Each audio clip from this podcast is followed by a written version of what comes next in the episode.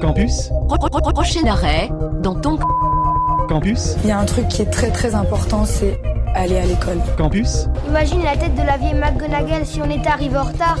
Je vais plus à l'école, c'est nul hein. campus, prochain arrêt, dans ton campus. Bonsoir et bienvenue dans Dans ton campus, l'émission de fréquence banane dédiée à l'actualité étudiante.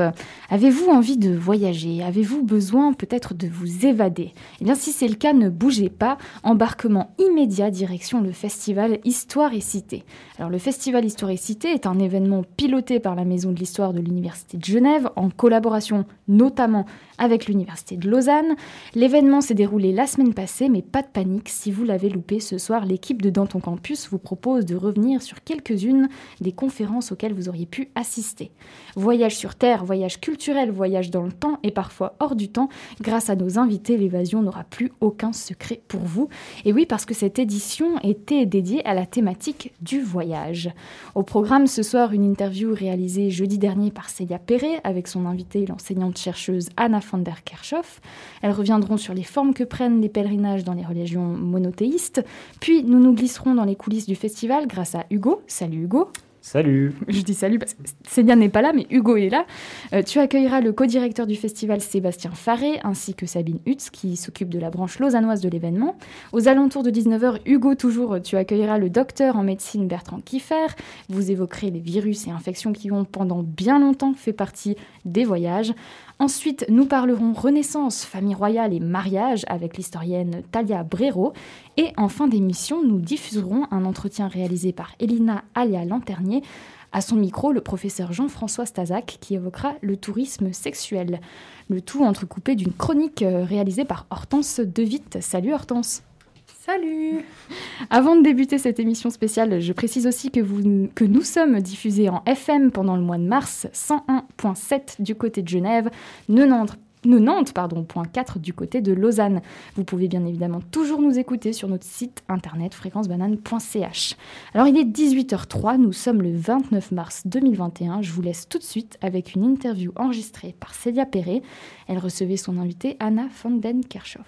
Notre émission du jour est donc dédiée spécialement au festival Histoire et Cité, qui a pour thème cette année le voyage. Sous toutes ses formes, qu'il soit immobile, en relevant l'introspection, ou qu'il prenne la forme d'un périple de plusieurs milliers de kilomètres. Aujourd'hui, nous allons évoquer une autre forme de voyage, auquel on ne pense pas forcément, et qui est pourtant pratiquée par des milliers de personnes dans le monde, le pèlerinage. En effet, le vendredi 26 mars, le festival Histoire et Cité propose une table ronde intitulée Chemin de Jérusalem, de Rome ou de la Mecque. Pour ceux qui ne l'auraient manqué, nous recevons aujourd'hui Anna van der Kerkhoff, intervenante lors de cette table ronde. Nous sommes ravis de vous recevoir donc sur les ondes de, de- de Fréquence Banane. Merci d'être avec nous. Ben, merci de votre invitation surtout. Donc vous, donc vous êtes chercheuse à l'Institut protestant de théologie sur l'histoire du christianisme ancien et patristique. Je crois que vous vous intéressez également aux écrits donc hermétiques. Donc c'est un ensemble de textes attribués à un personnage mythique de l'antiquité gréco-égyptienne, donc Hermès Trismégiste, si je ne me trompe pas. Exactement, oui, c'est ça. Et vous vous intéressez aussi aux pratiques rituelles. Donc c'est ce qu'on ce va évoquer aujourd'hui. On va évoquer une pratique rituelle en particulier, donc le pèlerinage. Donc on sait aujourd'hui que c'est quelque chose qui peut prendre différentes formes, comme par exemple se rendre sur un lieu nous ayant marqué ou se rendre sur le lieu de tournage de notre film préféré. Mais est-ce que vous, vous pouvez nous présenter un petit peu cette pratique dans son sens initial? Comment cette pratique est née et quel était son, son objectif premier? Alors, les, les débuts du pèlerinage pour les, les chrétiens, ça remonte euh, en fait au IVe siècle. On a très peu de témoignages, quasiment pas d'ailleurs, antérieurs au IVe siècle. Et c'est au IVe siècle donc ça se développe, époque à laquelle d'ailleurs les, les chrétiens sont reconnus euh, légalement par le pouvoir euh, impérial. Donc ça a pu faciliter finalement les, les voyages. Constantin, l'empereur, va jouer un grand rôle dans cette, euh, dans cette histoire. Et quand on regarde les quelques rares textes de, de pèlerins, nous en avons deux ou trois de cette époque, euh, on voit que c'est la volonté finalement de, visiter les lieux dont il est question euh, dans les textes bibliques, dont l'autorité commence à à s'asseoir un petit peu bien dans les communautés, hein, à être reconnue. Et donc il y a vraiment cette volonté d'aller voir les lieux et, et les premiers pèlerins passent beaucoup de temps à décrire ce qu'ils sont en train de voir. Donc ça, c'est aussi très intéressant.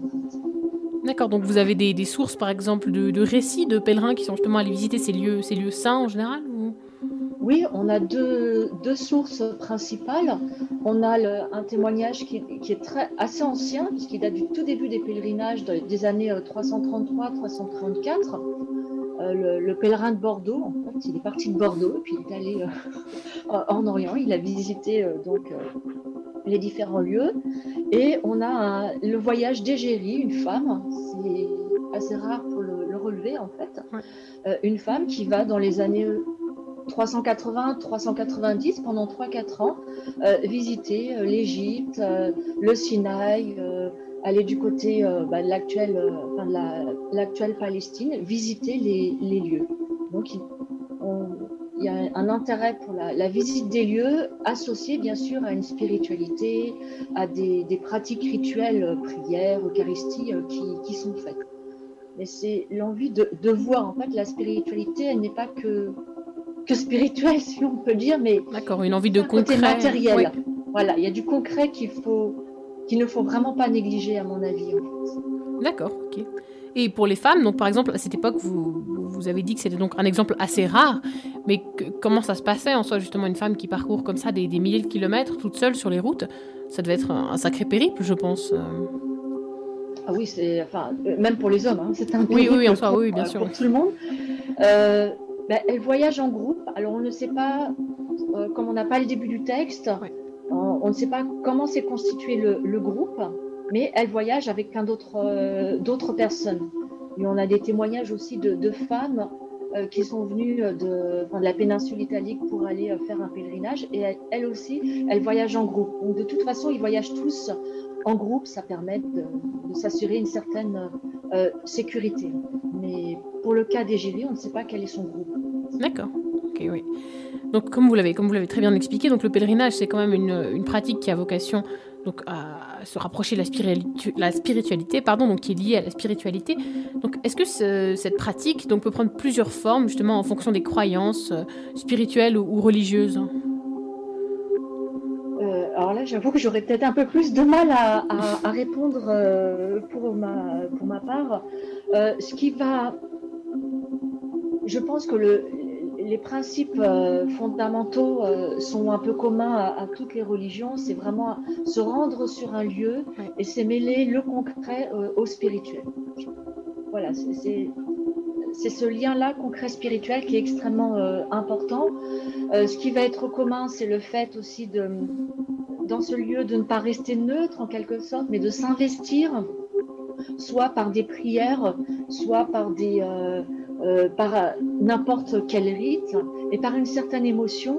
Après, ce qui va euh, varier d'une religion à l'autre, ça va être les rites qui vont être euh, pratiqués. Mais le fait que l'on pratique un rite, le fait qu'il y ait une émotion, ça aussi c'est quelque chose qui me semble, d'après ce que je peux voir dans d'autres pèlerinages, dans d'autres religions, quelque chose de commun en fait. D'accord, oui, entre les différentes formes de spiritualité ou religion. Ok, oui. Et, par exemple, donc, comme, vous l'avez dit, donc, les femmes partent en pèlerinage, les hommes aussi. Mais, mais ce projet qui est donc parfois de, traverser donc, des, océans, euh, est-ce que ça peut être un projet euh, familial? Est-ce que c'est quelque chose qui est décidé à l'avance ou on part comme ça, euh, sur un coup de tête, faire un pèlerinage parce qu'on en a besoin. Alors, on a, pour les documents les plus anciens, c'est un petit peu plus difficile euh, mais vu la, le, temps de, le temps que prend le voyage, hein, tous ces voyages, ils ont pris euh, deux ou trois ans. Euh, ça relève, à mon avis, d'un projet qui peut être individuel.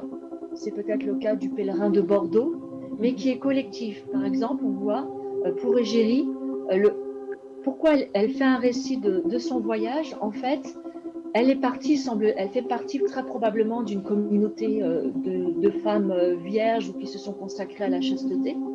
Et elle, elle est partie, tandis que toutes ses, sœurs mhm. euh, en, religion sont restées sur place, soit en Gaule, soit en Espagne, on ne sait pas trop d'où elle vient. Et, et elle écrit pour décrire ce qu'elle voit, pour transmettre ce qu'elle voit à ses sœurs qui sont restées sur place. Donc c'est probablement un projet collectif. Et pourquoi elle, elle est partie plutôt qu'une autre, ça, on ne le, mhm. on ne le sait pas. Mais voilà, c'est pas forcément un projet euh, individuel, mais ça peut être collectif. Alors familial, euh, on a peu, je crois qu'on a, enfin pour des pèlerinages sur la, sur le long cours, hein, où on va extrêmement loin, les enfants ne, sont pas, ne semblent pas être du, voyage, entre guillemets. On les laisserait plutôt sur place. Oui, je pense que ça doit être assez compliqué techniquement dans des enfants avec. Oui. Exactement. Et est-ce que par exemple, aujourd'hui, cette pratique est toujours aussi populaire au sein de nos sociétés ou ça reste euh, cantonné à certaines communautés, euh, principalement religieuses? Euh, bah, En introduction, vous disiez qu'il y avait des pèlerinages pour les lieux des films, etc. Donc je pense que ça reste une... ça reste assez relativement populaire en fait. Simplement, dans certains milieux, on ne parlerait pas de pèlerinage. Mais euh, quand euh, des personnes vont se recueillir sur la tombe de tel ou tel chanteur ou de tel acteur, c'est du pèlerinage. Simplement, ils ne vont pas employer ce terme-là, mais ça revient à ça. On retrouve cette, euh, ce côté de communion avec la personne qui est décédée, se dire je vais partager quelque chose d'elle en étant près de, sa tombe ou de, son lieu de vie et euh, on, communie ensemble avec les autres personnes qui peuvent être présentes. Donc on retrouve certains principes qui sont, euh, communs. Donc oui, je pense que euh, ça reste relativement courant. Et dans certaines religions, c'est, on, va en Inde, etc., c'est très très courant. Justement, ma prochaine question, c'était justement sur les motivations qui poussent ces personnes donc, à partir. Est-ce que par exemple aujourd'hui c'est toujours vraiment la piété qui va pousser ces, les pèlerins donc à, faire ce genre de, à faire ce genre de trajet Ou est-ce que les motivations donc, ont, changé selon vous? Les motivations au pèlerinage dans, nos sociétés Alors quand c'est dans le domaine religieux, je pense que la piété elle demeure toujours. Mais par exemple quand c'est pour se recueillir sur la tombe de tel chanteur, etc., euh, c'est peut-être la dimension euh, mémorielle qui va mhm. prendre peut-être le dessus. Mais aussi, une idée qui est commune à tout le monde, c'est l'idée de faire communion finalement, d'être ensemble, de se rassembler et de partager quelque chose qui est au-delà simplement du, euh, du corporel ou du, du, concret. Donc il y, a quand même une dimension spirituelle, mais qui, qui ne sera peut-être pas nommée en tant que telle, me semble-t-il. D'accord, oui. Parce que par exemple, quand on pense euh, à des chemins comme par exemple le chemin de Saint-Jacques de Compostelle, qui est un parcours vraiment extrêmement populaire, qui est emprunté par des milliers de personnes chaque année, on voit que vraiment les motivations sont nombreuses et qui vont au-delà du religieux. Est-ce qu'on peut dire par exemple qu'aujourd'hui, ce, type de voyage, par exemple le chemin de Saint-Jacques de Compostelle, c'est devenu plus des voyages auto-centrés, disons, qui auraient plus vocation à, se recentrer sur soi ou à être en communion avec la nature, plus pour ce genre de raisons que pour des raisons religieuses? oui, oui, vous avez raison, mais c'est lié aussi, je pense, à notre, euh, à notre société où on est un peu plus individualiste. Mais quand on voit les, textes anciens, on s'aperçoit qu'il y a aussi de la curiosité. Et euh, Égérie, elle va, euh, elle va décrire aussi les paysages qu'elle voit autour d'elle. Alors, elle va pas leur accorder la même importance que nous, on leur accorderait.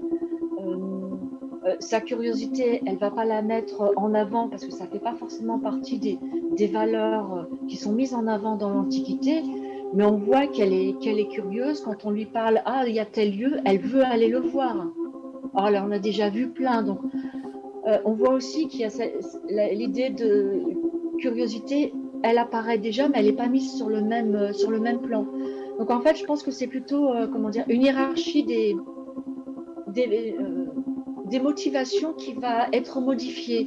Les motivations sont plus ou moins les mêmes, mais on va pas mettre toujours les mêmes sur le, au premier plan en fait. D'accord, oui, c'est vrai qu'on a des motivations un petit peu plus auto-centrées et, personnelles aujourd'hui que, peut-être oui, spirituelles. Oui.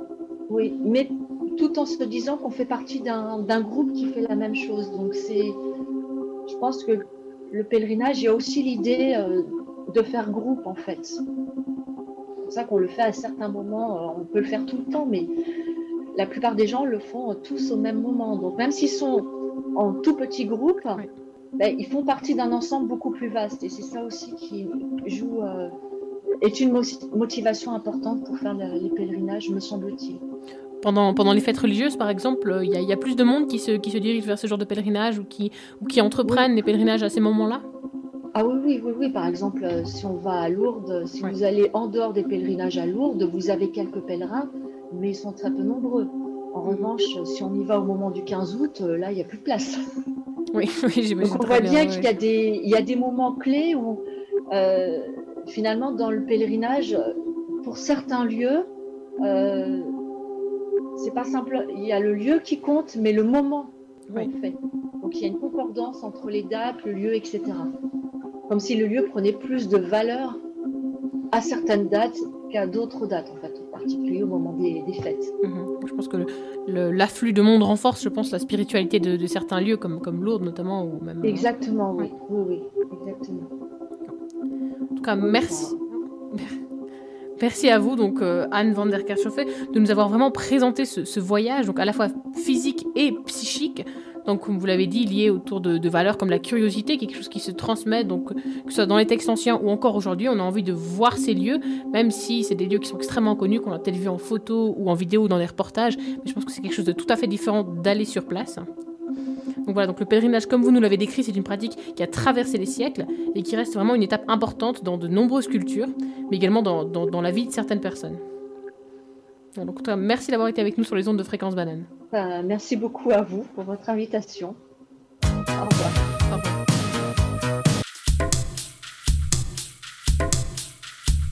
Vous l'aurez compris, c'était Voyage Voyage de Desireless pour cette édition spéciale de Dans ton campus dédiée au festival Histoire et Cité dont la thématique était le voyage, voyage, voyage.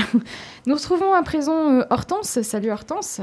Bonsoir tout le monde. Tu rejoins l'équipe de l'émission pour nous proposer euh, des petits, un petit débriefing hein, d'une conférence que tu as suivie. Tu nous parles ce soir des voyages d'une aventurière fauchée, j'ai cru comprendre. Exactement. Aujourd'hui, je reçois, rejoins donc exceptionnellement l'équipe de Danton Campus pour vous parler de l'histoire extraordinaire d'un petit bout de vie, celui de Sarah Gisler ou l'aventurière fauchée. Alors, euh, je me souviens de la première fois où j'avais entendu parler d'elle, c'était en 2016. Je rêvais alors de voyages extraordinaires dans des contrées lointaines et je m'étais dit, cette fille doit en savoir des choses, elle doit être un puits de connaissances. On est en 2021 et après avoir écouté la conférence qu'elle a donnée pour le festival jeudi dernier, j'en suis d'autant plus persuadée. Sarah Gisler, c'est Mimou, son chat en peluche. C'est un chiffre, 26. C'est aussi l'hypersensibilité personnifiée. C'est une femme qui se questionne sans arrêt. C'est un émerveillement constant, même pour les choses les plus simples. C'est une boule de vie qui, je peux le dire sans trop m'avancer, à la bougeotte. C'est une date aussi, 2015. Le début de son voyage jusqu'au Cap Nord sans argent. C'est aussi un livre, Petite, paru en 2018, sur les deux premiers tiers de sa vie. C'est un autre livre en cours écrit pour tous ceux qui font une crise des 25 ans et à tous ceux qui sont perdus. Le titre de la conférence lui va comme un gant. Sarah est en plein croisement. Elle ne désire plus voyager. Ce constat était dur à accepter, elle qui avait décidé quelques années plus tôt d'en faire sa vie. Il lui a fallu deux ans de réflexion pour en arriver à cette conclusion. Mais la réalité est là, le voyage c'est fini. On ne s'inquiète pas pour elle pour autant. Elle est pleine de ressources et a trouvé de nouvelles béquilles, les plantes, un potentiel chat, une installation à Vevey et la volonté de devenir employée de pompe funèbre, avec en prime bien sûr l'écriture. Ce que je retiens de cette conférence, c'est son humilité. Je m'émerveille de la voir étonnée d'être interrogée sur des sujets en vogue, comme le climat ou encore la place des femmes dans la société. Elle se dit ne pas en savoir plus qu'un autre, ne pas être spécialiste. Pour ma part, ça ne m'étonne pas. On interroge toujours ceux qui partent, ceux qui voyagent. Car dans l'imaginaire collectif, le voyageur est le détenteur de réponses aux questions les plus épineuses. Le voyageur a vu une telle multitude de choses qu'il devrait être capable de pouvoir avoir réponse à tout. J'étais comme ça il y a cinq ans. Je pensais aussi que Sarah aurait toutes ces réponses pour moi. Mais Sarah en a apporté d'autres. Une en particulier qui résonne c'est celle que la vie est un essai. Tout au long de celle-ci, Sarah choisit de tenter. Tenter le voyage, puis l'écriture, et pourquoi pas les pompes funèbres. D'être nomade puis sédentaire. La vie, selon elle, n'a d'intérêt que parce que nous ne sommes pas immortels. Elle n'a peur ni de vieillir, ni de mourir. Elle a été confrontée de manière violente à la mort, il y a peu quand son père est décédé. C'est un pilier de sa vie qui s'est effondré. Mais ce n'est pas pour autant que son histoire est triste, bien au contraire. Elle se dit peu engagée, mais de tout de même vouloir rassurer les jeunes concernant leur futur. Surtout ces jeunes dont les parcours scolaires sortent des sentiers battus. Elle, qui qualifiait d'école d'abattoir de l'âme, veut rassurer ce petit monde. Ne vous inquiétez pas, vous réussirez dans la vie quel que soit votre parcours. Si vrai et si peu dit. Alors à Sarah, on lui souhaite le meilleur, on la remercie et on l'assure qu'elle est une très belle personne qui a encore beaucoup à offrir à quiconque a la chance de croiser son chemin. Si tu veux en découvrir plus sur cette conférence, elle est disponible en replay sur le site du festival Histoire et Cité et s'intitule Carrefour de vie. J'en profite pour finir sur un petit aparté que j'adresse à la tout aussi talentueuse Herveline. Bravo pour cette modération qui était très bien menée. Maintenant, je vous propose de voyager ensemble en écoutant Canopée de Polo et Pan.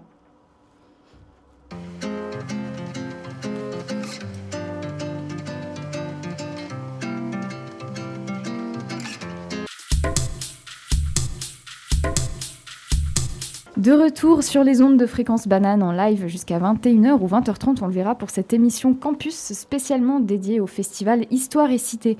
Alors nous parlons ce soir des conférences, tables, rondes et autres événements organisés par le festival. Et pour que toutes ces activités se déroulent au mieux, c'est en coulisses que ça se passe. Alors Hugo, ce soir tu nous proposes de rencontrer une partie de l'équipe qui a travaillé d'arrache-pied pour organiser l'événement.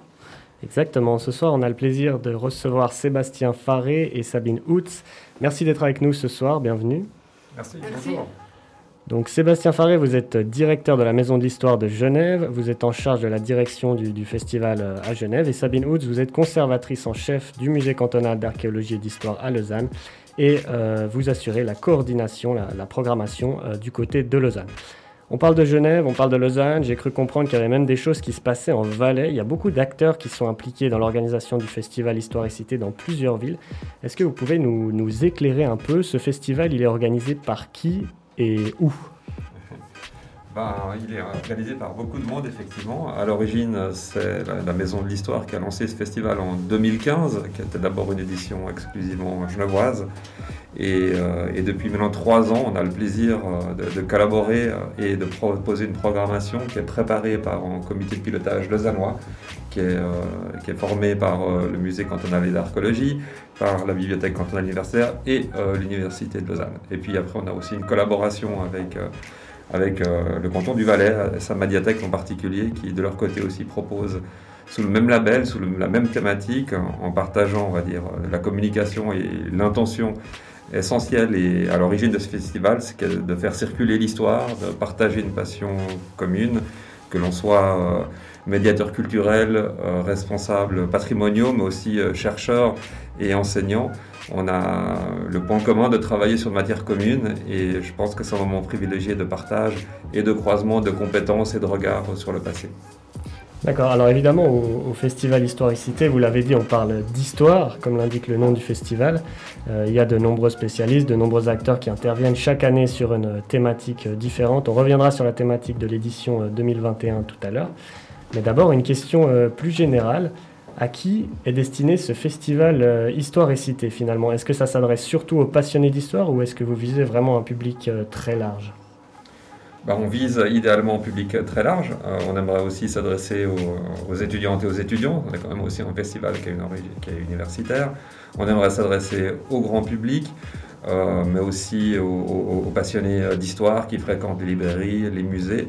Donc notre intention, et c'est pour ça que notre festival s'appelle Histoire et Cité, c'est faire une passerelle entre la recherche académique, mais aussi les activités des, centres d'histoire avec, avec le grand public. Donc on essaye de réunir tout le monde, euh, mais aussi euh, de créer un événement culturel et festif. D'abord en festival, donc le but c'est un peu de célébrer notre passion, de partager euh, notre envie d'explorer le passé.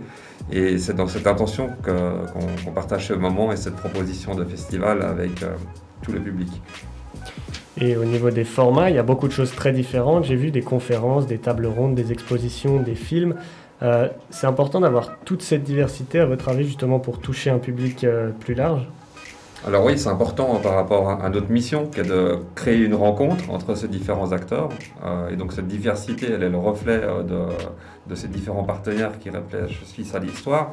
Mais c'est aussi important parce qu'on aimerait justement créer un festival, de faire une expérience qui est différente à celle des cours qu'on peut faire euh, à l'université et euh, que dans l'idéal, on, on puisse euh, passer d'une conférence à une exposition, à voir en film et de montrer la pluralité des formes de lecture et de discussion de, l'histoire.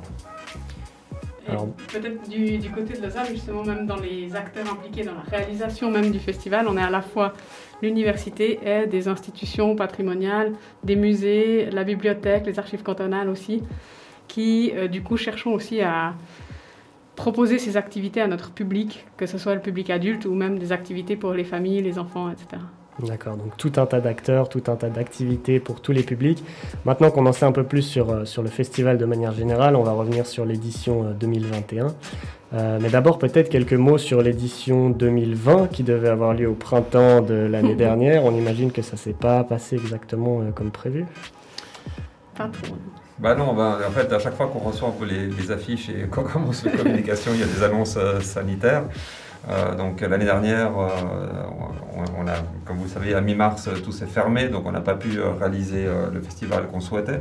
Même si on proposait une thématique qui déclinait la peur, donc qui était particulièrement à propos et au centre de l'intérêt public. Et on, a récupéré certaines choses qu'on a proposées à l'automne ou des propositions qui ont, pu être euh, offerts euh, quand, la situation s'est ouverte au public. Mais finalement, on a annulé. Donc pour nous, c'était super important cette année de, maintenir une proposition, quelle que soit la, situation sanitaire. C'est vrai que l'année passée, on s'est fait prendre vraiment par surprise parce que les restrictions sanitaires ont eu lieu le 13 mars. Le festival était prévu au tout début avril, 1er avril. Donc mm. on, était en train de préparer les bâches à afficher en ville. On avait reçu nos affiches, etc. Tout était déjà placardé dans les rues. Donc il n'y a pas du tout eu le temps de se retourner et d'imaginer d'autres formats. effectivement, ça arrivait très vite. Euh, là, pour l'édition 2021, vous avez peut-être pu anticiper euh, un petit peu à l'avance. Beaucoup d'événements ont dû être organisés en ligne, malheureusement, parce que la situation n'est pas suffisamment bonne pour le faire euh, en présentiel. J'imagine que ça a quand même dû être compliqué de, de mettre en place cette édition spéciale. Est-ce que vous avez été confronté à certains problèmes lors de l'organisation du festival ou euh, est-ce que c'était par exemple plus difficile de convaincre euh, des intervenants de participer? Non, alors ça pas du tout. Les intervenants ont vraiment bien joué le jeu et ils ont été partants sur euh, toute la ligne, y compris quand on a changé de format, parce qu'il faut dire qu'on est parti dans un grand optimisme, et ce qu'il faut. Et du coup, on est parti avec l'idée de faire un festival quand même normal, avec toujours quand même un petit peu évidemment l'attention que ça devait pas forcément être le cas. Mais on avait quand même imaginé tout un programme en présence euh, d'abord. Et puis, euh, c'est vrai qu'on a dû ensuite, euh, en janvier, se rendre à l'évidence que visiblement, vraiment, on n'allait pas pouvoir faire beaucoup hors ligne. Voilà, c'est vrai qu'une des difficultés, ben, c'était un petit peu de, un défi technologique. on voulait garder quand même la sensation du direct, le fait qu'on soit en train de partager en événement, qu'on puisse aussi ouvrir la discussion avec le public.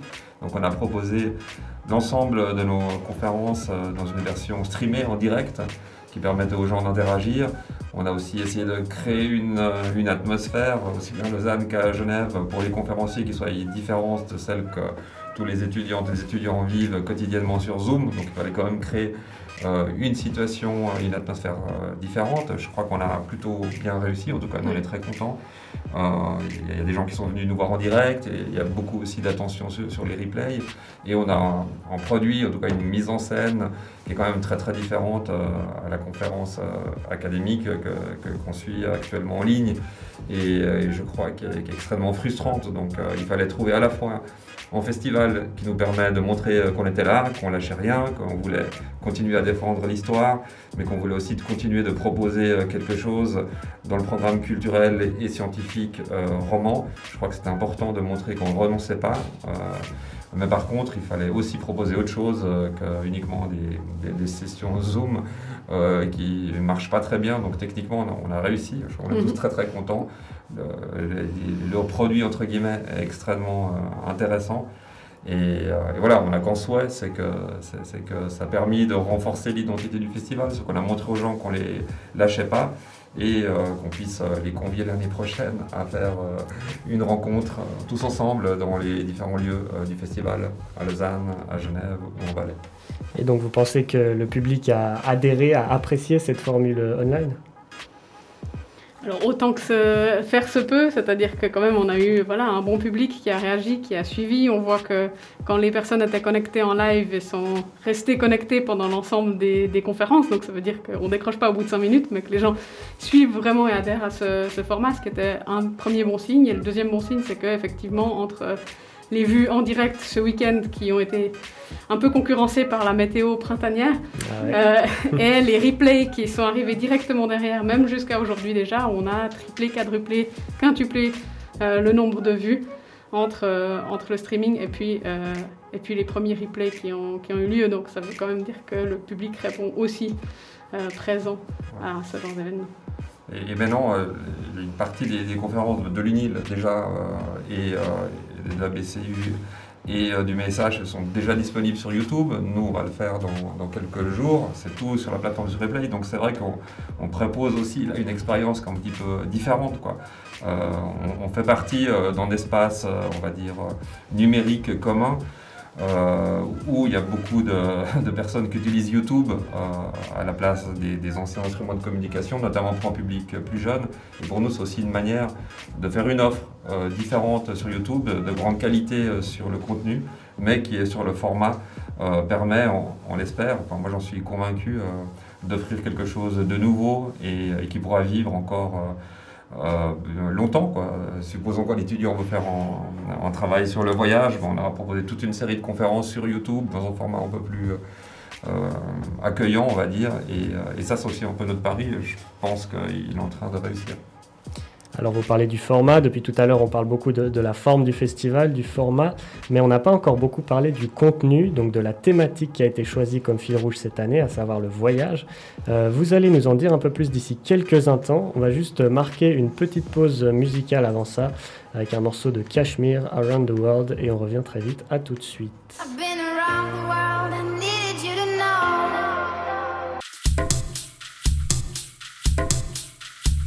Donc pour ceux qui nous rejoignent à l'instant, sachez que l'on parle du festival Histoire et Cité ce soir et on a la chance d'être avec les organisateurs de cet événement, Sébastien Faré et Sabine Houtz. Euh, comme je le disais tout à l'heure, votre festival a décidé de mettre à l'honneur la thématique des voyages euh, cette année. Avant de vous demander pourquoi, est-ce que vous pouvez nous expliquer un petit peu comment se passe la sélection d'une thématique, d'un fil rouge Qui choisit et comment? Bah, c'est un processus qui est assez, euh, assez long. On choisit environ une année et demie avant euh, le, sujet. Il y a un comité euh, entre guillemets, scientifique qui réunit les partenaires, mais aussi différents spécialistes d'histoire. Et, qui réfléchit aux questions d'actualité, parce que le but du festival, c'est de mettre l'histoire au centre de l'actualité, c'est de réfléchir comment le passé peut nous apporter des, pistes, en tout cas une, mise en abîme des, des, questions contemporaines. Euh, et, donc là, dans ce cas-là, on a choisi il y a une année et demie de, parler de voyage. On ne pensait pas à l'origine au Covid. À ce moment-là, ce qui nous préoccupait, c'était l'immobilisation euh, de la jeunesse, notamment sur les questions euh, du climat, durant lesquelles la, question notamment des, voyages en avion, du tourisme de masse était sérieusement remise en cause.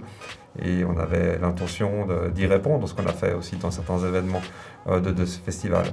Et puis après, ben, il est venu la pandémie on avait deux solutions, soit refaire sur la peur, soit bien continuer sur le voyage. Et on a décidé euh, de, mettre de côté la peur parce qu'on avait l'impression que les gens auraient besoin d'un nouveau souffle, de nouveaux horizons, d'explorer de nouvelles choses, d'aussi un petit peu d'optimisme. Et que le voyage nous permettait à la fois de réfléchir au confinement euh, par, euh, par l'opposé, en fait. se déplacer, c'est pas uniquement une, expérience physique euh, ou, simplement technologique. C'est d'abord une disposition mentale et on voulait explorer comment le voyage s'est construit dans le passé. Et puis ça permettait aussi de, donner un petit peu d'optimisme. Euh, je crois qu'on en a tous besoin dans, cette période et, et, on a construit effectivement toute notre réflexion et notre communication sur cette volonté de partager une exploration dans le passé, mais aussi d'explorer de nouveaux continents, de nouveaux espaces, de nouveaux acteurs. acteurs et, et je crois que c'était, en tout cas nous on est très contents de, de cette édition. C'est vrai qu'on a eu ce hasard assez euh, étrange que les deux dernières thématiques choisies étaient choisies totalement hors d'un contexte vraiment précis et qu'on s'est fait euh, finalement on a obtenu un écho complètement différent et nouveau avec l'arrivée du, du Covid au printemps dernier. Et je voulais vous demander, vous avez déjà en partie euh, répondu, mais le voyage, euh, dans, sa conception euh, pour, le, festival, il n'est pas nécessairement géographique, ça peut être un voyage mental, un voyage intérieur, donc c'est vraiment une conception très large en fait. Oui, exactement. Bah, par exemple, à Lausanne, on a même aussi des voyages dans les livres dont vous êtes le héros, qui a eu pas mal de, de succès comme conférence d'Isaac Manté où euh, le but euh, c'est ces livres qu'on connaît d'enfants où il faut aller à la page 14 quand on a résolu une, énigme ou autre, et euh, qui se sont aussi transformés, adaptés à la technologie et qui sont maintenant de véritables jeux en ligne. D'accord, donc une, belle thématique qui peut être abordée de plein de manières différentes. le programme est très riche. On va évoquer dans la suite de cette émission plusieurs événements, plusieurs conférences qui ont eu lieu dans le cadre du Festival Histoire et Cité avec des interviews et des chroniques. Euh, ce festival, il est terminé, donc on pourrait se demander quel est le sens de cette émission spéciale, mais en réalité, beaucoup d'événements sont disponibles en replay, vous l'avez dit tout à l'heure. Donc euh, si les gens qui nous écoutent sont intéressés par l'un ou l'autre des événements, il y a possibilité de, voir tout ça sur votre site, c'est juste?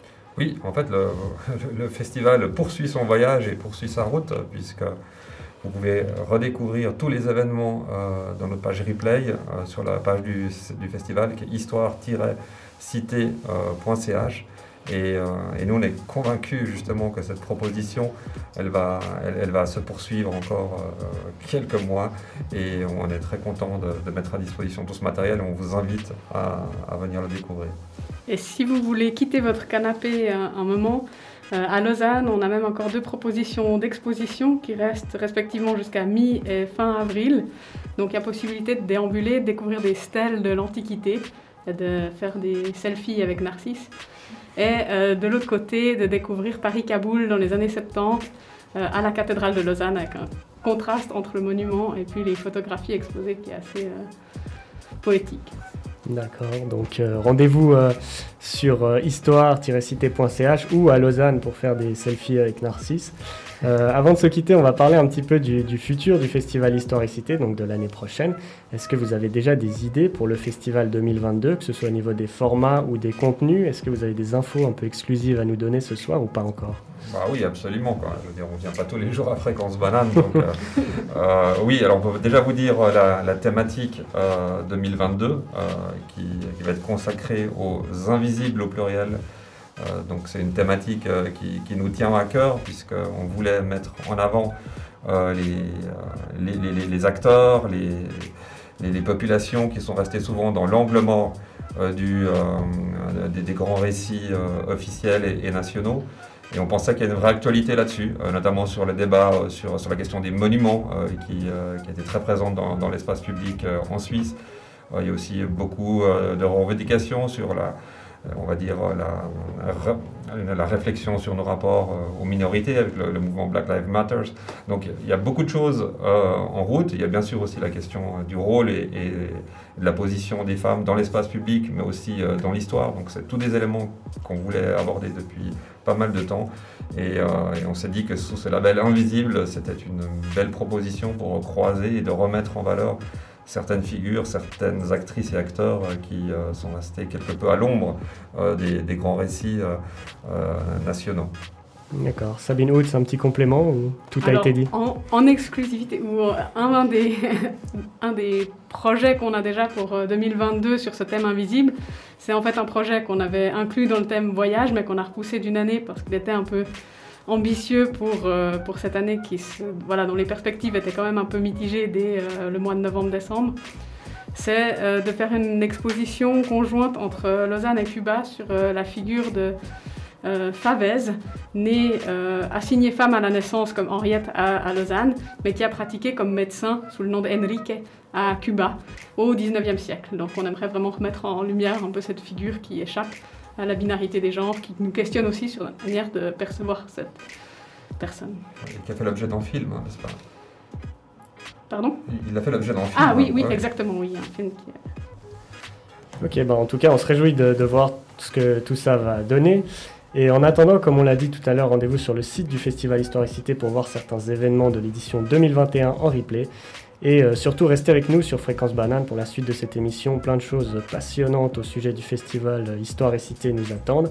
Merci beaucoup Sabine Houd et Sébastien Farret d'être passés nous voir. Merci, un Merci plaisir. à vous. On vous souhaite Plaisir. euh, une bonne fin de soirée. N'hésitez pas à écouter la suite de l'émission euh, sur le chemin du retour. On est en direct sur 101.7. Euh, sinon, vous pourrez écouter le podcast en différé, bien sûr. Euh, voilà. Dans l'immédiat, on va faire une pause musicale. Qu'est-ce qu'on va écouter, Mathilde On va faire un petit voyage dans l'espace cette fois-ci avec le chanteur italien Alan Sorrenti, Figli delle Stelle. Et puis après cette pause musicale, nous recevrons le médecin Bertrand Kiffer pour parler virus et voyage.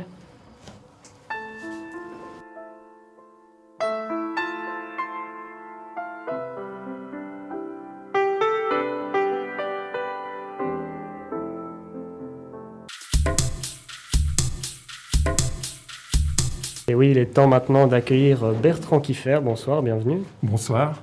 Alors Bertrand Kiffer, votre nom est sûrement familier à certaines personnes qui nous écoutent, puisque depuis quelques mois, vous, vous apparaissez régulièrement dans les médias euh, pour parler du Covid. Mais pour celles et ceux qui ne vous connaissent pas encore, est-ce que vous pourriez euh, vous présenter en deux mots avant qu'on entre dans le vif du sujet Qu'est-ce que vous faites dans la vie? Et donc, je suis euh, rédacteur en chef de la revue médicale suisse. Je dirais que c'est maintenant mon activité principale. J'étais pendant plus de 20 ans directeur de médecine hygiène. Je viens d'arrêter ça. Et je, je suis dans beaucoup de d'activités, de comités, de choses de ce genre. Euh, J'écris encore pas mal de- de- d'éditoriaux, de, choses de ce genre. Et puis voilà, j'essaie de, de penser. euh, mais la revue médicale suisse, c'est un hebdomadaire destiné aux médecins et aux autres soignants qui fait euh, 60 à 80 pages hein, chaque semaine. Donc c'est quand même un, un gros média de formation continue. D'accord. Alors, ce soir, on va parler de la table ronde que vous avez animée samedi dans le cadre du festival Histoire et Cité. Euh, une table ronde qui s'intitulait Les humains ne voyagent jamais seuls et les rencontres sont souvent infectieuses. Donc, le but, c'était de mettre en lien la thématique des voyages avec celle de la maladie. Euh, vous étiez accompagné par trois intervenants Alexandra Calmi, professeure et médecin, notamment spécialiste du VIH. euh, Guillaume Lint, historien, chercheur à l'Institut éthique Histoire Humanité, et puis Alexandre Wenger, professeur, mais aussi euh, notamment directeur du Centre interfa- interfacultaire pardon, de bioéthique et sciences humaines en médecine. Donc voilà, beaucoup de beau monde pour une conférence euh, très intéressante dont l'un des objectifs était de revenir euh, sur l'histoire des maladies infectieuses et leur propagation à travers le monde. Alors Bertrand Kiffer, première question assez générale. Euh, on vit actuellement une pandémie, donc une épidémie à très large échelle. Est-ce que c'est récent ce, phénomène, cette propagation des, maladies infectieuses à l'échelle globale, ou est-ce que ça a toujours existé dans l'histoire de l'humanité? Oh non, on, on a des traces de pandémies très anciennes. Euh, à la fois en archéologie, euh, c'est vraiment... Et aussi, ça, j'ai vu il y a peu encore que le, tout premier témoignage, ça date des tout débuts de la littérature, au fond, puisque c'est dans l'Iliade, les premières phrases de l'Iliade relatent une, euh, une, une affaire de pandémie, en tout cas d'épidémie, envoyée par Dieu. C'est évidemment toujours une des questions, c'est qui est responsable, d'où ça vient, euh, euh, quels sont les signes donnés par la pandémie. Ça a été pendant très longtemps la, grande question. Mais c'est vraiment un, souci euh, permanent dans les civilisations qui nous ont précédés, les époques. Mais peut-être euh, ça n'avait pas le, le caractère de pandémie qu'il y a maintenant, c'est-à-dire vraiment une mondialisation d'un coup d'une maladie. L'échelle est différente. L'échelle est différente. Ce qu'on pour- pourrait appeler pandémie, c'était des épidémies qui touchaient une région, c'est-à-dire l'ensemble des gens qui se connaissaient, mais qui ne touchaient pas le monde entier simultanément. Ça, c'est vrai que là, il y a quelque chose d'extrêmement nouveau, et y compris dans la rapidité du, de ce déploiement de la maladie. Et puis euh, lors de voyages, par exemple lors de la colonisation des Amériques, là on a vu aussi euh, des, maladies se propager sur, euh, sur des nouveaux continents. La, conquête de l'Amérique, ça a été un moment important? Oui, bien sûr, c'est un moment extrêmement important. Et à l'époque, on ne se rend pas compte, parce qu'il faut quand même pas oublier une chose, c'est que ces, ces microbes qu'on transporte avec nous, essentiellement des bactéries et des virus, qu'on transporte et qu'on rencontre dans les pays où on va comme voyageur depuis toujours, euh, n'étaient pas connus pendant extrêmement longtemps. C'est des nouveaux acteurs. Maintenant, on les considère un peu comme des acteurs, ce sont des agents infectieux on les découvre, ces agents infectieux, qu'au XVIIe siècle. Avant, on ne savait pas à quoi étaient dues les maladies. Mm. On ne se, doutait pas qu'il y avait ces passagers clandestins qui voyageaient avec nous. Et donc, euh, lorsque Christophe Colomb débarque euh, dans le Nouveau Monde, il amène la variole en particulier, qui va être euh, extrêmement mortelle. Hein. Vraiment, des, ça décime les populations d'indigènes. Et, c'est un drame absolu pour, pour l'Amérique du Sud de l'époque. Et puis, il y a aussi alors ce cadeau que nous fait à ce moment-là c'est très certainement le cas, même si ça a été dit lors de la table ronde, les origines sont quand même discutées, disputées aussi. Mais on ramène très probablement en particulier d'Hispaniola, la première île sur laquelle aborde euh, Christophe Colomb, qui est la, réunion de Haïti et de Saint-Domingue. Hein. à l'époque, c'était une seule île. Bah, c'est toujours une seule île, mais c'était qu'un seul pays, si vous voulez, mhm. peuplé d'indigènes. Euh, et, et, là, il y avait la syphilis on le pense vraiment, qui était parmi les indigènes. Donc on ramène ces colons, amène la variole, qui est un drame pour le pays qui visite, et, qui se répand vraiment dans toute l'Amérique du Sud et l'Amérique centrale, et ramène la syphilis qui va changer quand même passablement l'histoire de l'Occident. Donc il y a vraiment un échange de micro-organismes. On ne peut pas dire que ce soit un échange très heureux, hein, mais voilà, il est là. Donc euh, il y a eu de, nombreux moments dans l'histoire où les humains n'ont pas voyagé seuls, notamment lors de la colonisation de l'Amérique. Les rencontres ont souvent été infectieuses, comme le dit le titre de votre conférence.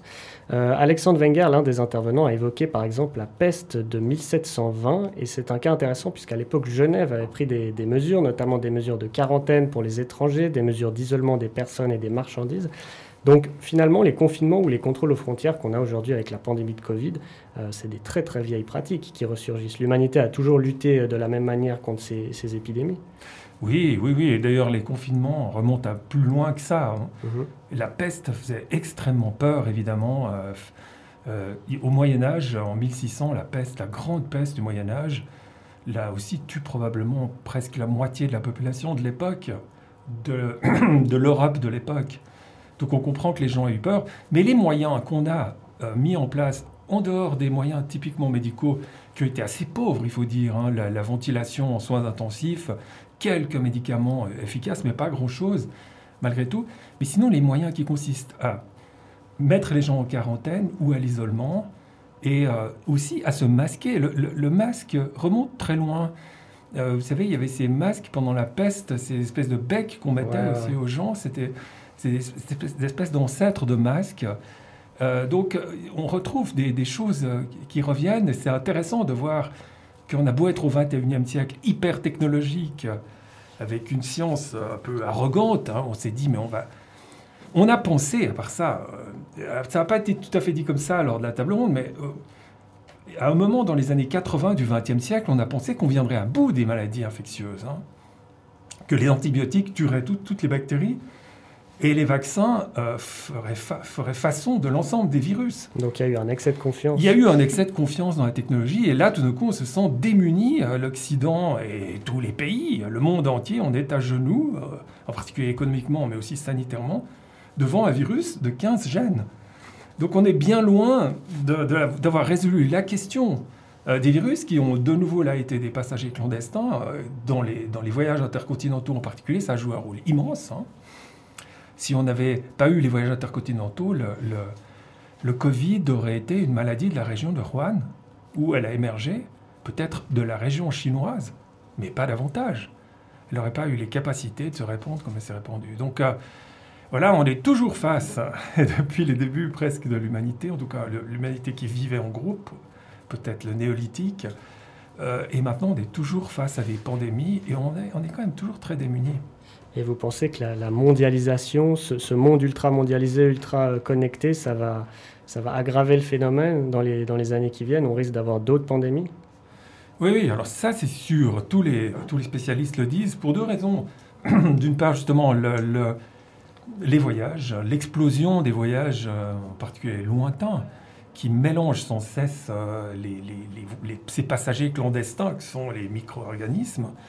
Et puis d'autre part, la destruction des écosystèmes euh, par les humains, c'est-à-dire euh, toutes les maladies émergentes, en particulier du XXe siècle, hein, et, du XXIe siècle, mais les grippes, déjà, sont des zoonoses, c'est-à-dire des maladies qui viennent des animaux mhm.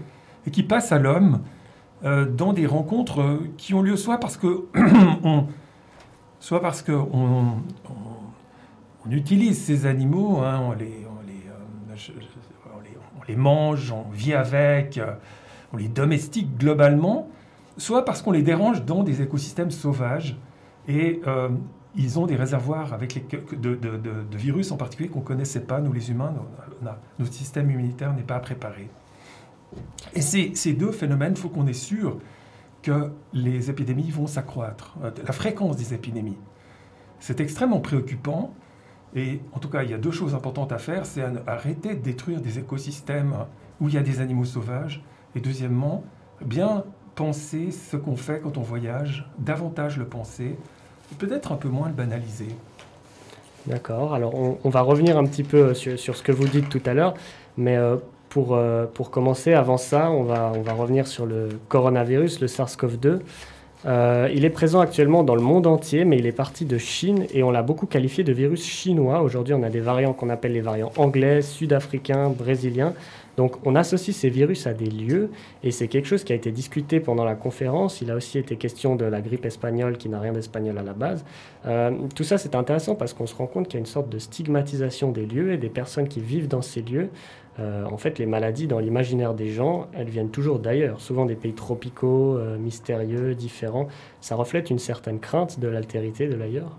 Oui, ces attributions de, de, pays alors sont soit des tentatives d'attribuer des, causes, enfin de mettre la faute sur des pays ou des régions euh, qui sont vus comme ennemis, pas forcément déjà comme autres, mais comme ennemis, mais aussi effectivement de, une façon de stigmatiser de l'ennemi, euh, de, enfin l'altérité plus simplement, l'autre. Et c'est vrai que la grippe espagnole, en, fait, on le sait très bien maintenant, euh, vient d'Amérique du Nord. et c'est vraiment tout à fait injuste et inadéquat de l'avoir appelée grippe espagnole. la syphilis, justement, a été appelée euh, mal français par euh, les Italiens, mal italien, je crois, par les Français. Je ne suis plus absolument sûr de, ça, mais disons, on a attribué de tout temps à des, à des populations, à des pays, à des ethnies aussi. On a d'ailleurs aussi, euh, ça c'était tout à fait remarquable, le, l'attribution divine, on n'en a pas parlé là parce qu'il s'agissait surtout de voyage, mais la causalité, c'était euh, pour certaines époques une punition divine que on voyait euh, dans le cadre, par exemple, de la peste pour, pour punir les, les, juifs. Hein. c'était vraiment un lien avec les juifs. On a très bien vu ça avec le sida, quand même la pandémie du sida, qui a été une des toutes grandes où la, la, responsabilité a été mise et la stigmatisation a été faite sur les homosexuels essentiellement et aussi sur les toxicomanes. Et ça, a été le propre de très nombreuses époques que de voir une punition divine et euh, de, de, de, mettre en cause, euh, d'accuser des groupes de population particulièrement déjà marginales. Et aujourd'hui, on, met la faute surtout sur la, culture des Chinois. Quand on dit par exemple Ah, mais c'est la faute des Chinois qui mangent du pangolin, c'est pour ça qu'on a ce virus, euh, c'est pas anodin ça. Non, c'est pas anodin. Ça, n'empêche pas d'ailleurs qu'il y ait, maintenant qu'on a une vision scientifique, qu'il y ait des causalités qu'on doit dénouer. Et c'est extrêmement grave qu'on n'arrive pas à le faire dans le cas de, cette pandémie, puisque l'OMS n'a pas réussi, sa commission hein, qui a été envoyée en Chine n'a pas réussi à faire une véritable enquête. C'est très dommage, ça, qu'on ça. Au, fond, on ne saura probablement jamais quelle est l'origine exacte de ce virus. Mais, et, puis peut-être bien que dans les pratiques euh, de, certains endroits en Chine, ces, marchés d'animaux vivants en particulier, enfin, il y, a des, facteurs qui sont à risque de, faire émerger des pandémies de ce genre. Mais ça n'est pas, en tout cas, cette causalité-là n'a rien à voir avec une stigmatisation, ne devrait pas, euh, ça devrait amener à des changements de comportement mais pas évidemment à des, façons de jeter l'opprobre sur des gens qui ne comprennent pas bien d'ailleurs souvent euh, de, quoi ils en retournent avec leurs pratiques. Donc on a parlé de, ce coronavirus, euh, il est temps de parler un peu du futur pour terminer. Euh, est-ce que notre rapport au voyage et notre rapport au monde, à la mondialisation va changer après la crise qu'on est en train de vivre actuellement, à votre avis? C'est très difficile à dire, mais je le souhaite il ne faut pas oublier que l'autre grande crise qui se dessine, qui est déjà là, qui, va se renforcer, c'est la crise climatique, la crise environnementale. Et cette crise-là plaide aussi pour que quelque chose change. Et donc pour que les voyages deviennent moins banals, plus réfléchis, plus intéressants, j'ai envie de dire, et qu'on aille vraiment dans les voyages chercher une altérité. À quoi ça sert de voyager si, c'est pour retrouver du même, hein, c'est-à-dire euh, dans cette homogénéisation de, des cultures, des pratiques, des pensées, euh, des manières de vivre euh, à laquelle on assiste, ça a beaucoup moins d'intérêt de voyager. Et donc, vraiment, je souhaiterais qu'il y ait aussi une espèce de respect des, altérités, des, cultures autres. C'est la condition pour que continuent les voyages et l'intérêt des voyages. Et même oui, cet enrichissement mutuel qu'il y a dans, euh, tout, désir, enfin, dans, toute tentative de voyager. Et ces voyages intérieurs qu'on fait, qui accompagnent les voyages euh, concrets extérieurs. Alors ça, il faut vraiment espérer que ça reste. Des voyages de rencontres. Mais le voyage consumérisme, il faut souhaiter que ça change, que ça diminue. Je ne vois pas ce que ça apporte euh, à l'époque et certainement on pourra plus le permettre. Bah, écoutez, je pense que ce sera le mot de la fin. Merci Bertrand Kiffer pour cette euh, discussion intéressante. Euh, j'invite les auditeurs qui veulent en savoir plus à aller voir le replay de votre table ronde avec Alexandre Wenger, Guillaume Lint et Alexandra Calmi. Ça se passe sur le site internet d'Histoire et Cité, histoire-cité.ch. Et euh, le nom de la table ronde, on le rappelle, c'est Les humains ne voyagent jamais seuls et les rencontres sont souvent infectieuses.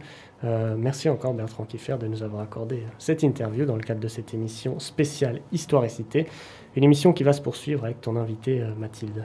Oui, exactement. Dans un petit moment, on va faire un voyage dans le temps. Bon, c'est pas étonnant, étant donné que c'est un festival d'histoire. Euh, on va parler de mariage, de renaissance et plus particulièrement du duché de Savoie. Mais avant ça, on va faire une petite pause musicale avec The Tide, Travel et Agave, chaleur épique sous les tropiques pour cette playlist spéciale voyage.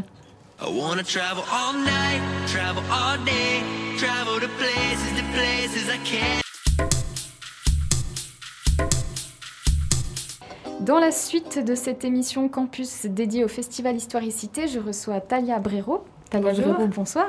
Bonjour.